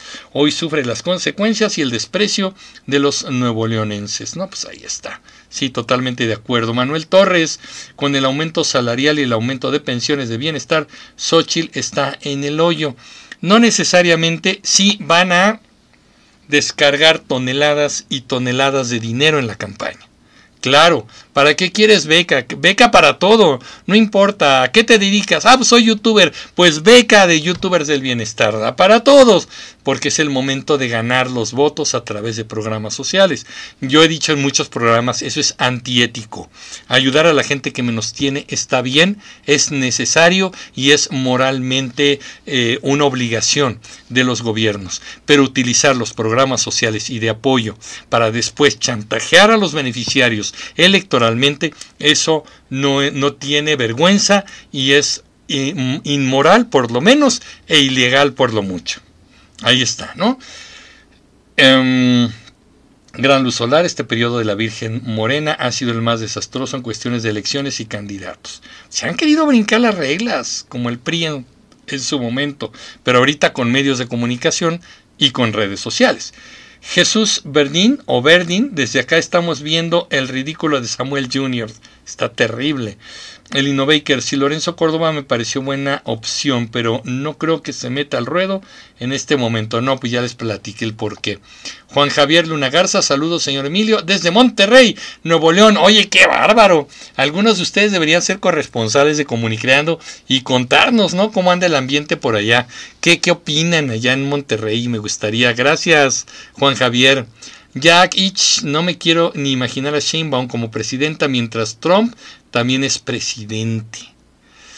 Ay, qué feo me pusiste este asunto, ¿verdad? Pues bueno, espero no imaginarlo ni verlo. Gran luz solar, el que se mueve no sale en la foto. Manuel Isla, los delincuentes jamás respetan los derechos humanos. ¿Por qué habría de respetárseles? Claro, Manuel, sí, sí, sí.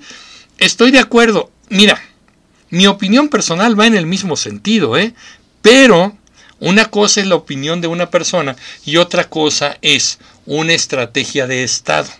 ¿Sí me explico? Entonces, como estrategia de Estado hay que diseñarlo con mucho más cuidado. Y vuelvo al punto.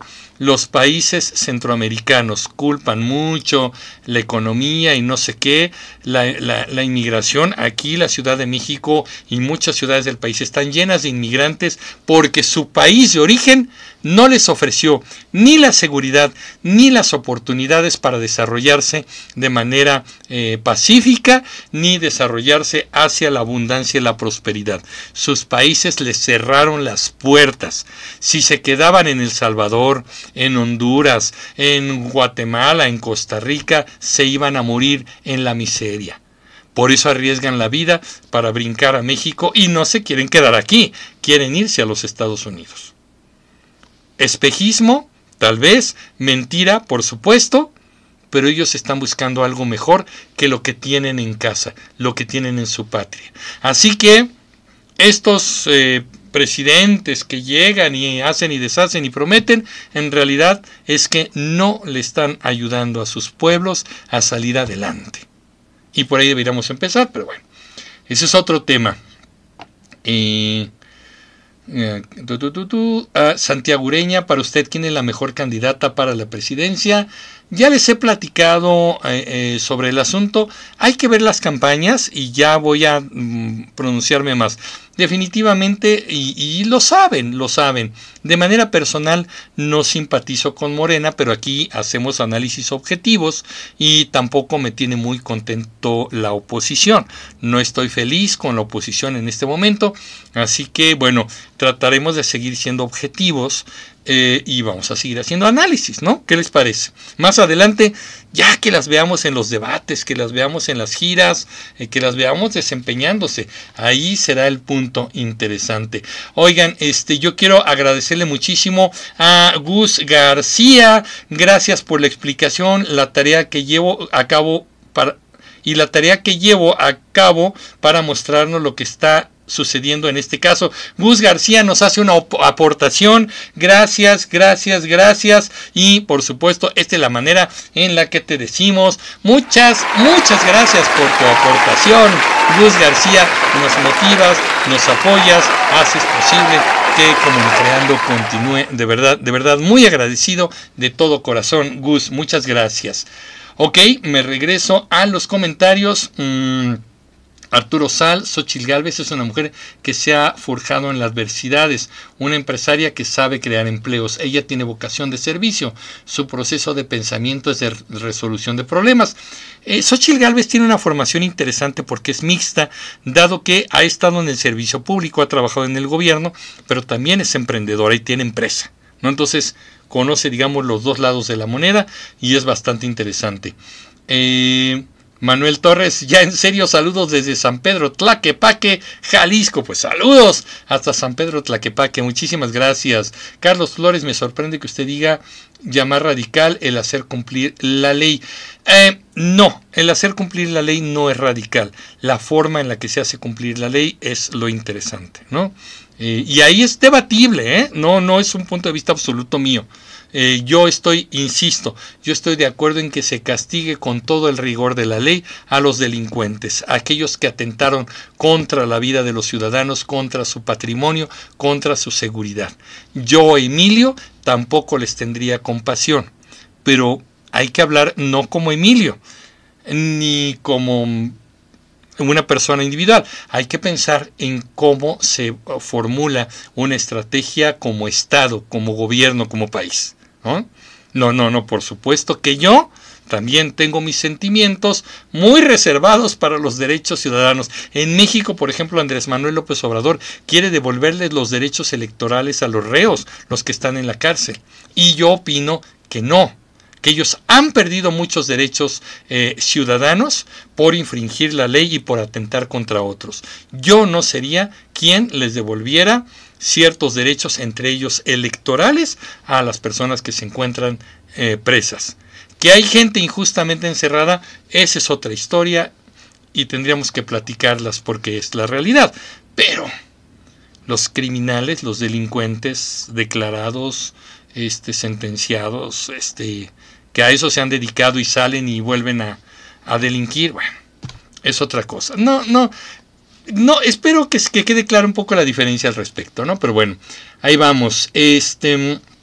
Manuel Torres, me gusta tu programa, me parece objetivo, ya me suscribí. Manuel, muchas gracias, muchas gracias. Y es el momento en el que yo les invito también que si pueden suscribirse, suscríbanse en este momento, pónganos un like y recomienden este video. Por lo pronto, denle clic a la campanita, suscríbanse y pónganos like, eso nos va a ayudar mucho. Muchas gracias. Oscar Arellano, pues lo, de Argentina se vio porque se le puede ganar a la izquierda y porque los argentinos estaban hartos de los pésimos resultados de la izquierda, del kirchnerismo y del peronismo argentino. Ya se hartaron. Inflaciones de, más del 150%. Eh, el dólar, el dólar blue, que es un dólar no oficial, pero que es el que opera en Argentina, de más de mil pesos argentinos por un dólar. Eh, productos etiquetados todos los días porque todos los días suben de precio. ¿Quién quiere eso? Yo no sé si mi ley será la solución, pero los argentinos se hartaron y le dijeron alto al, peronismo, alto al kirchnerismo. Así de, de, terrible está la cosa, claro. Este, chulada, chulada, saludos a todos, saludos. Enrique, saludos a todos. Tenemos que pensar en México, así es. Fantomas, yo opino que Samuel García ya no es confiable. Pero por supuesto, coincido contigo, así es. Arturo Sal, permítame felicitarlo por su imparcial opinión, gracias. Lo felicito por su canal, te auguro el mayor de los éxitos. Arturo, muchas gracias. Santiago Ureña, don Ángel Verdugo, es muy buen crítico de la política, en mi opinión es muy crítico con el de López Obrador. Usted lo conoce, me gustaría que lo invitara a su programa. Santiago, te voy a contar una anécdota con Ángel Verdugo. Me parece un buen periodista, analista, a veces se apasiona un poquito, este, eh, pero bueno, interesante. Pero de, de pronto también se me radicaliza un poco. Y hace muchos años, hace, híjole, ¿qué te contaré? Mm, yo creo que por lo menos unos ocho años, yo creo. Eh, empezaba el fenómeno de los ciclistas en la Ciudad de México.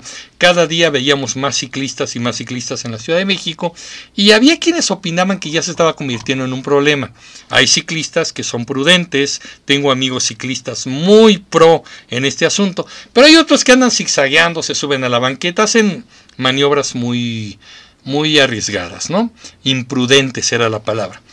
Y entonces Ángel Verdugo al aire dice, bueno, estos ciclistas, estaba en la radio, y dice, estos ciclistas son eh, terribles, ¿no? Son un problema, se sienten que están en Europa y no están en Europa, es la Ciudad de México.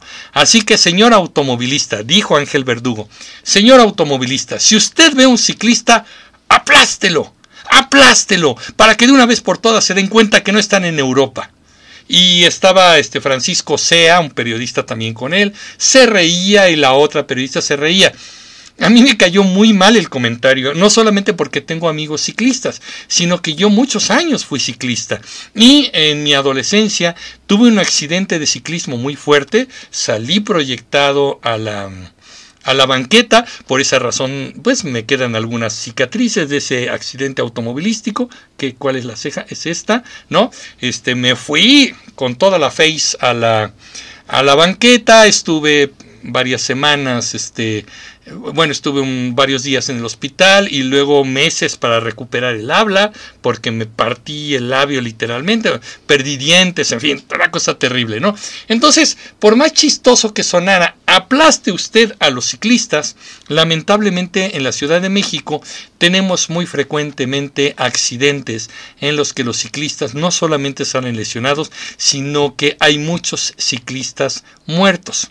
Un día les hablaré de las bicicletas fantasmas, a lo mejor los que han circulado en la Ciudad de México y en otras ciudades del país han visto en algún poste, en algún lugar de la calle, una bicicleta amarrada o encadenada en algún lugar, blanca, totalmente pintada de blanca.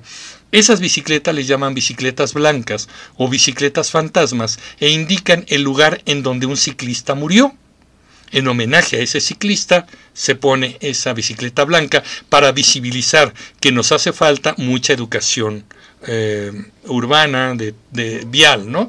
Entonces, bueno, eh, eh, para resumir, el comentario de Ángel Verdugo me cayó muy mal y muchos años realmente me caía muy gordo por eso, ¿no? Pero bueno, siendo objetivos, es buen periodista, es buen analista, es apasionado anti-AMLO, entonces, pues sí, algún día platicaremos con él, ojalá, ¿no? Hay que buscarlos. Él ha estado con Alarraqui, yo me he acercado un poquito con Alarraqui, me dio una entrevista, la tengo aquí, búsquenla, Comunicreando Alarraqui, y este, y a lo mejor un día de estos eh, vemos cómo llegar a él y lo, lo invitamos. Ok, seguimos, seguimos. Mm, don Ángel Verdugo. Ok, sí, claro, ya Samuel García se va a querer lanzar en el 2030. Johnny, ah, ya va a estar muy quemado. Yo creo que ya acabó su carrera política. Alonso y Manuel, ¿qué opina de Viri Ríos? Hay una, una periodista también que es de pronto es muy desequilibrada. En la mayoría de los casos es pro AMLO, defiende eh, la 4T con pasión, ha publicado libros en los que ha hecho análisis económico, se ha metido con la economía, se ha metido con las finanzas de una manera muy torpe. Eh, digamos que la mayoría del tiempo es obradorista, eh, de pronto como que critica un poco al gobierno cuando la cosa ya es muy grave y de pronto se vuelve a zafar y ya no quiere entrarle al tema. No me gusta Viri Ríos, sus opiniones no las tomo en serio y no leería una columna de ella. A veces las he tenido que leer, pero no por voluntad. Y un libro, pues no, por supuesto que no. Eh, Humberto Tumbuí, saludos desde Cancún. Saludos, gracias Humberto. Qué gusto, qué gusto saber que andas por aquí. Me da muchísimo gusto. Qué sorpresa, gracias. Alan Satarain, buenas noches. Buenas noches, Alan. Saludos, Fantomas. Yo opino que no es necesario invitar a Demonio Verdugo a veces se radicaliza, pero bueno, ahí está. Oscar Rodríguez, Emilio, gracias por la información. Siempre que busco objetividad, busco tu publicación. Gracias, te lo agradezco mucho. Por cierto, fui compañero tuyo en la secundaria 82. Oscar, Oscar, ¿eres el Oscar de acá? Oye, escríbeme, ¿no?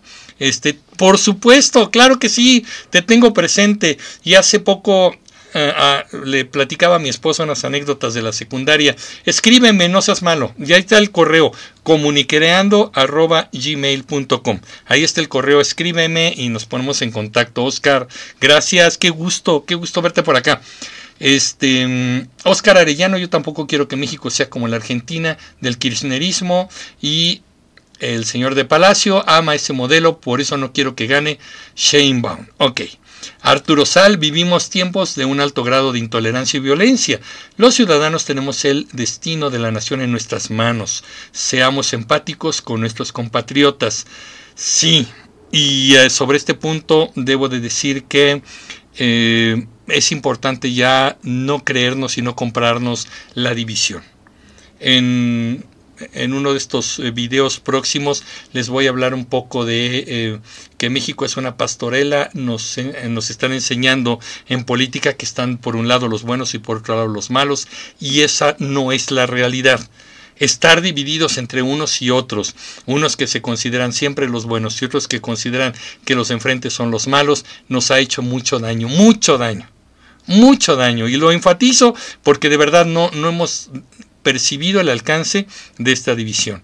Estoy de acuerdo contigo, vamos a entendernos como un país, un país único, con gente que tiene diferencias de pensamiento y eso sí, que la gente que se está portando mal, que reciba el castigo que se merece, por vía de la ley pero es un tema, no es que yo tengo este color y tú tienes el otro y por eso nos tenemos que pelear y simplemente porque a ti te gustó este color ya pasaste a los malos. Eso lo están contando desde Palacio Nacional y nos ha dañado muchísimo. Pero bueno, ahí está. Gracias. Este, Edward eh, Kera. Bueno, pues está fuerte contra este Samuel, ahí está. Eh, y no, no, ahí no le voy a entrar porque me parece que también el comentario de Vicente Fox fue desafortunado, eh, grave, insensible, poco empático y nada elegante. Así lo dejo. Ok, Manuel Torres, admiro a Ángel Verdugo por su congruencia. Bien, Guillermo Chávez, saludos. Se toman su chocolate su chocolatote. Ok, bueno, Fantomas, gracias. María González, ¿y qué piensa de los periodistas? Es que depende, María.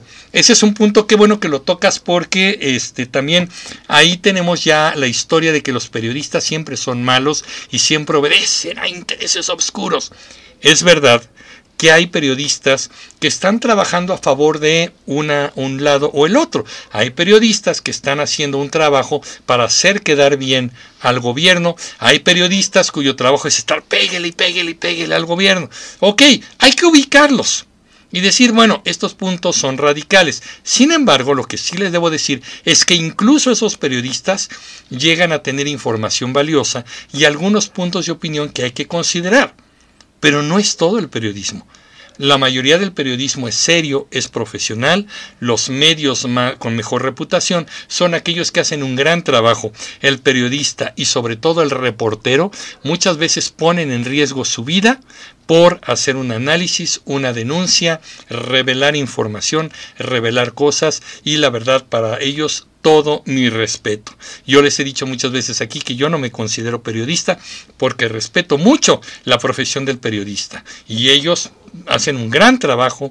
Eh, cuando los ves detrás de sus investigaciones hay mucha organización, mucho trabajo de investigación, hay una gran disciplina, así que mis respetos. ¿Que hay periodistas comprados? Sí, y de los dos lados. Hay que ubicarlos nada más y decir, ah, bueno, tú te paso a la cajita de los que no voy a tomar en serio, ¿no? Y ahorita hay una gran cantidad de youtuberos, de tuiteros y de influencers que se las dan de periodistas revelando disque información y lo único que están haciendo es atacar o defender, ¿no? Por consigna. Pero pues afortunadamente están, hacen tanto ruido que sabemos dónde andan, ¿no? Oscar Rodríguez. Ah, sí, órale, Oscar, gracias. Sí, sí, por favor. América, bonita noche. América, gracias. Fan Thomas, gracias, saludos, bienvenida. Este, Alonso y Manuel, ¿no le gustaría ser congresista? Yo les dije, yo no, nunca he buscado una carrera política pero si tuviera la oportunidad, me gustaría el, legislativo. Me parece apasionante el poder legislativo. Sí, sí, me encantaría este, eh, la Cámara de Diputados o el Senado. Estar en el área legislativa es algo que me, que me gusta mucho. Más que el Ejecutivo. El Ejecutivo no me atrae tanto. Em, es que es bien complicado, además, el Ejecutivo, mucha administración. Santiago Ureña, ahorita estoy leyendo el libro de Elena Chávez, El Rey del Cash. Ya lo leí, Santiago, tengo un análisis, búscalo. Hay un análisis aquí en el canal, búscalo, Comunicreando, El Rey del Cash. Está un análisis completo y estamos leyendo el siguiente, el libro que ya sacó Elena Chávez. Ya les platicaré de él pronto, pronto. López Obrador dice JS76 fue el que dividió al país. Trae un discurso pues radical este polarizador. Muchos dicen que no, pero por supuesto que sí. ¿Qué opina de Macario Schettino? Dice tu shippings, un buen periodista, me gusta, me gustan sus opiniones. Como conferencista es muy divertido, es muy bueno, eh, hace muy bien sus trabajos. Ya estuve hablando con él, yo quería entrevistarlo y quedamos en modo pausa. Me dijeron que me dirían eh, cuándo tiene agenda, cuándo tiene un chance. Ya lo busqué, ya lo encontré pero no me han dado fecha. Espero que me den fecha. Pero sí como no lo, lo, estaba buscando. América, ante los resultados no hay más opción que Xochil Gálvez. Hay que ser analistas y visionarios. Estamos viviendo el peor sexenio. Oscar Arellano, por cierto, ¿qué opina de la ideología de género de la Agenda 2030 y no es teoría de la conspiración, es real y se ve en la página oficial de la ONU? No conozco, eh, no conozco todo, Oscar. Este, pero te puedo decir que soy una persona bastante abierta en ese sentido. Es decir, yo ya a estas alturas de mi vida eh, no me gusta clasificar a la gente por preferencias, por género, por... Yo veo personas. Y si una persona se autodefine de una cierta manera, bien respetable y, se convive, se debe convivir tranquilo y en calma con eso, ¿no? Este, yo no soy quien vive la vida del otro como para censurarlo o para decirle estás mal, ubícate, en fin. Yo creo que no, yo creo que la gente tiene todo el derecho a la autopercepción, a establecer su orientación, tomar decisiones, siempre y cuando también se respete el derecho a los demás. Entonces, creo yo en ese sentido que hay temas muy controversiales eh, que involucran al tema de género, al religioso, al político y a muchos más, ¿no? Imagínate que nos empecemos a pelear este, los carnívoros contra los vegetarianos. O sea, sí, pero no, hay que establecer límites, hay que establecer términos de convivencia y yo creo que al final del día lo que somos en conjunto somos personas y va por ahí. No conozco la agenda completa, no soy especialista en los temas de género, pero voy a echarle un vistazo, vamos a ver qué pasa. Iván Rodríguez, el país estaba dividido, desde siempre ha sido nuestro mayor lastre. Yo esperaba que un mal desempeño de la administración morenista nos uniera, pero no pasó. Llevamos años aprendiendo que estaban los buenos, están los malos, sí, sí, sí te, te, doy la razón. Arturo Sal, quiero pedirle el favor de que si lo estima correcto de su opinión sobre las encuestas. Pareciera que hay línea a favor de la doctora Sheinbaum. Arturo, este es un momento muy, muy delicado porque yo les puedo decir, no crean las encuestas. En este momento no. No, no, no, no. No hay todavía referentes necesarios como para saber qué pasa. Si nos ponemos serios, realmente Claudia Sheinbaum es muy conocida. Sí, porque lleva dos años recorriendo el país, porque aparece en las mañaneras con López Obrador, porque es una persona que es, pues gobernó la Ciudad de México y aparece en las noticias. Por eso, si haces una encuesta, ¿a quién conoces más? ¿A Sheinbaum o a Xochitl Galvez? Por supuesto que Sheinbaum es mucho más conocida a nivel nacional, pero esa es la razón.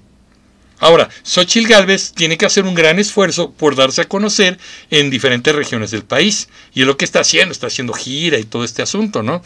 Ella empieza con, con, una desventaja que es no tener toda la fuerza del Estado, no tiene el apoyo del gobierno.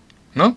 Entonces, creo que no es un momento para creerle a las encuestas. Te van a decir, ¿a Sheinbaum la conocen más? Pues sí. Sí, pues tiene lógica, pero vamos a ver cómo desarrollan las campañas y a partir de ahí vamos a ver un poco mejor. Creo que en este momento las encuestas no son un referente de la realidad. Hay que tener cuidado con ellas. Eh, América hay que tener en cuenta que cualquier mala decisión que se tome nos afecta a todos. Así es. Alonso y Manuel, ¿cree que estos problemas se solucionarían si todos los gobernadores terminaran sus mandatos un año antes de las elecciones presidenciales?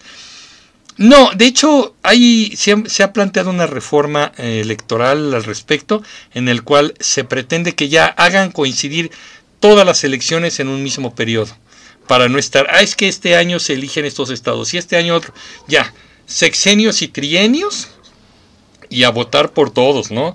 Gobernador, presidente municipal, este síndicos, regidores, en el caso de la Ciudad de México, alcaldes, eh, diputados, senadores eh, en el Congreso Federal, presidente de la República. No ha prosperado, pero se ha planteado eso, porque además es muy caro, es muy caro para el país tener tantos periodos electorales, cuesta mucho dinero. Mm, eh, ay, ay, ay, se me fue por aquí. Gran luz solar. Ah, bueno, le está contestando. América, ni somos chairos ni somos fifís. Somos mexicanos. El divisionismo no es bueno. De acuerdo, América. Y aquí no me escucharán nunca hablar justamente de chairos o de estos apodos que se ponen. Aquí no. Eh, Justigracia Señor Pineda, no sé si usted sea progresista o qué corriente política asume su postura, pero ¿qué opina de que una mujer gobierne el país ahora, fuera de la paridad de género?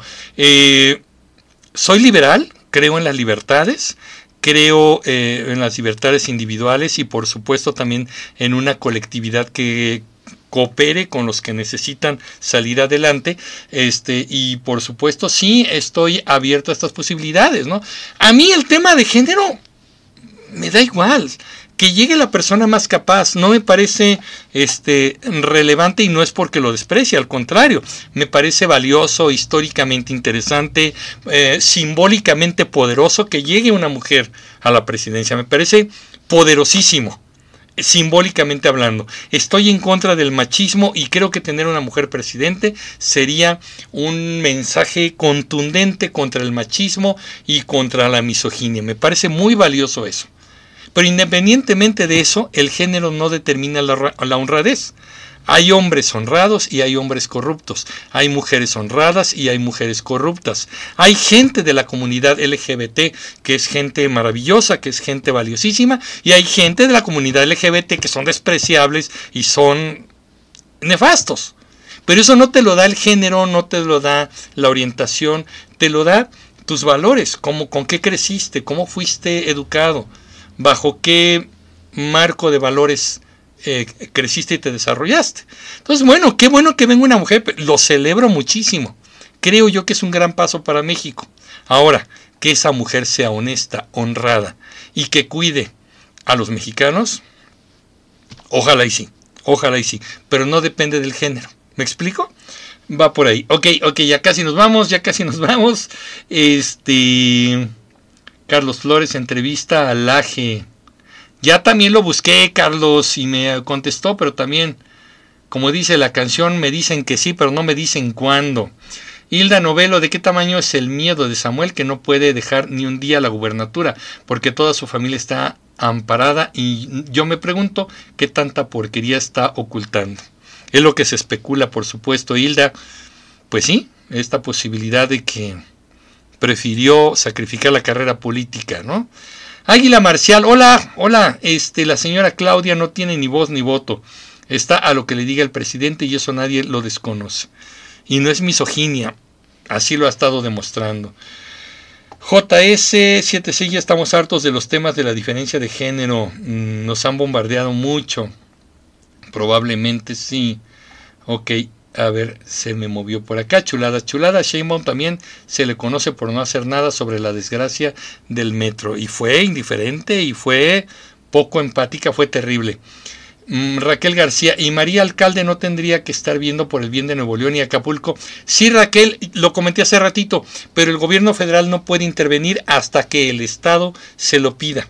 La soberanía que está consagrada en el artículo 40 de la Constitución dice que el, eh, el, Estado de Nuevo León es soberano, va a tomar sus propias decisiones y en caso de que requiera apoyo, entonces le pedirá al gobierno federal y será la secretaria de gobernación la que pueda mediar en el conflicto. Pero solamente a petición, no puede llegar así como, hola, buenas tardes, vengo a ayudar. Tiene que pedirlo. Eh, así es. Así es, nos vamos. Santiago Ureña, ¿qué opina de que López Obrador siempre mete sus narices en algunos países como Perú, Colombia, Bolivia, Cuba y ahora con Argentina? Lo hemos dicho, la contradicción. En temas como la dictadura de Nicaragua dice autodeterminación de los pueblos, no nos metemos, respetamos la soberanía. Pero cuando no son sus aliados y no le gusta y este no son sus amigos, pues ahí opina y des...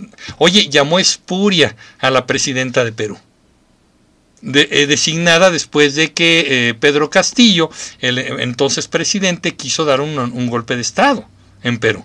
Ahora es la espuria, no le dirige la palabra, no le quiso dar eh, el, um, la presidencia de, la, de esta agrupación de las Américas, este, um, y la llama espuria, ¿no? Entonces, ¿qué pasó? ¿Intervención o no intervención? Es la hipocresía, pero bueno. Eh, seguimos comunicando. Gracias, América, gracias. Manuel Torres Rico, MC colgó los tenis. Tan bonitos que están, ¿verdad? Estaban. Pavel M. González, ¿usted cree que exista un socialismo de derecha? ¿Qué régimen actual pasado podría ser clasificado de dicha manera? Pues no hay tal cosa. Eh, hay un, una, una, digamos, tendencia eh, forma de pensamiento, como lo quieren llamar, eh, que es la socialdemocracia, ¿no?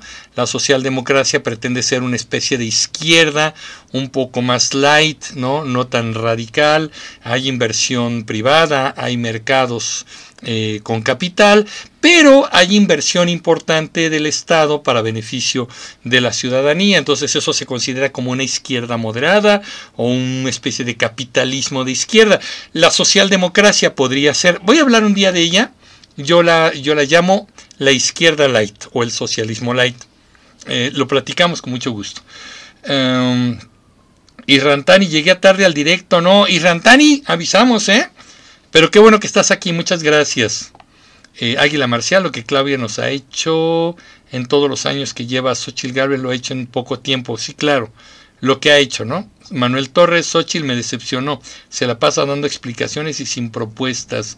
Ya es importante que, que cambie el discurso, espero que lo veamos en las próximas semanas. Chulada, chulada, totalmente de acuerdo. El género no garantiza nada. Ni Sheinbaum ni Xochitl me convencen y soy mujer. Arturo Sal mmm, está contestándole a Manuel. Y Rantani, disculpe, tengo una pregunta, ¿Samuel García puede volver a ser gobernador de Nuevo León? Lo platicamos hace rato y Rantani, eh, yo creo que tendría que, que mi, mi teoría, mi hipótesis es que es el Congreso el que lo tiene que determinar, él no no puede regresar al despacho nomás así porque sí. Vamos a ver lo que pase el lunes. Oscar Arellano, pues no sé cuál sea su opinión, pero para mí lo del aborto sí es matar a un bebé, que no tiene la culpa de nada, cual sea la circunstancia. Hemos platicado del tema, Oscar, y el tema del aborto tiene dos aristas. Yo creo que esto de matar a un bebé y que si el feto ya tiene alma y todo ese asunto, es un tema de carácter más de la filosofía, de la religión y del todo. En lo que yo estoy de acuerdo es en la despenalización del aborto, que las mujeres no se vayan a la cárcel por este asunto, por este, esta situación. Hay mujeres que lo toman como una decisión libre, sí. Hay mujeres que llegan a la interrupción del embarazo, del aborto, porque una situación médica o una complicación clínica las orilla a esto, también. Pero por ninguna circunstancia estas mujeres deberían estar en la cárcel por esta razón. México tiene problemas mucho más graves, donde los delincuentes siguen libres y no podemos criminalizar a las mujeres por una interrupción del embarazo. Es una opinión más jurídica por parte mía, ¿no? Pero bueno, y, yo, yo estoy de acuerdo en que el tema del aborto es un debate que yo siento que es un debate imposible y sin solución. ¿eh? Eh, un lado no convencerá al otro y el otro lado nunca será convencido. Siento yo que va por ahí. Y si algún día llegamos a un acuerdo, no será en esta generación, creo, que, creo yo. Ok, Elino Baker, décadas de diplomacia se fueron por el caño con este gobierno, buscando siempre broncas donde no debe ser, se anda peleando ahí el presidente. América, se busca tener una mandataria que nos gobierne, que busque que México tenga un mejor porvenir. No es opinar por opinar. El bueno o mal resultado nos afecta a todos. Totalmente de acuerdo, América. Las decisiones que ellos toman nos dañan o nos benefician a todos. Blanquita, analista, ¿qué piensas sobre Eduardo Verástegui? Y sus aspiraciones. Blanquita, lo he platicado, pero con mucho gusto te lo comento de nueva cuenta. Eh, es un radical, él sí es como ultraderecha y yo no, no estoy muy a favor de eh, su pensamiento ultraconservador y de ultraderecha. Por otro lado, además me parece que Verástegui no tiene experiencia, no hay nada que le sustente, que, que, permita pensar que a lo mejor tiene una experiencia de gobierno o pudiera ser un buen estratega eh, como estadista. Me parece que no. Y por otro lado, me parece que ya el plazo, ese, ese tema lo desconozco, el plazo para ser candidato independiente creo que ya pasó. No estoy seguro, eh, habrá que ver la, la, ley electoral, a ver qué es lo que dice con los candidatos independientes, pero creo que ya pasó. pero de, manera personal me parece que no, no es una buena opción para México, ¿no? Regresar a un conservadurismo, este, mm, además como eh, muy religioso, este, no lo sé creo yo que también sería un radicalismo de derecha que también va a dividir entre los buenos y los malos. Ahora serán los muy conservadores los buenos y serán aquellos más eh, liberales o más abiertos los malos. Y, creo yo que ese pensamiento nos daña del lado que sea, ¿no? Verástegui me parece que es un radical y a mí los radicales no, no me simpatizan. Oigan, pues ya nos vamos. Muchas gracias. Estuvimos casi dos horas y les agradezco el aguante, la paciencia y sobre todo la participación. Hoy tuvimos mucha participación. Si se perdieron la explicación de Nuevo León, regresense ahorita que esté el programa ya grabado, que ya esté ahí. Vuélvanlo a ver desde el principio y allí explicamos todo lo que pasó en Nuevo León. Después ya vimos sus opiniones y como siempre agradezco que estén participando con, eh, conmigo, me estén acompañando en este sabadito, que era un sabadito de fiesta, que era un sabadito de cine y prefirieron estar conmigo. Por eso les agradezco de corazón que me hayan acompañado. Este, muchísimas gracias y nosotros nos vamos. Recuerden que cada jueves tenemos video nuevo, pero si pasa algo, si tenemos que analizar algo, tenemos videos intermedios. Siempre es la idea de platicar con ustedes. Mientras tanto, yo me despido. Recuerden, soy Emilio Pineda y los espero en el próximo capítulo de Comunicreando. Pásenla bien. Hasta pronto.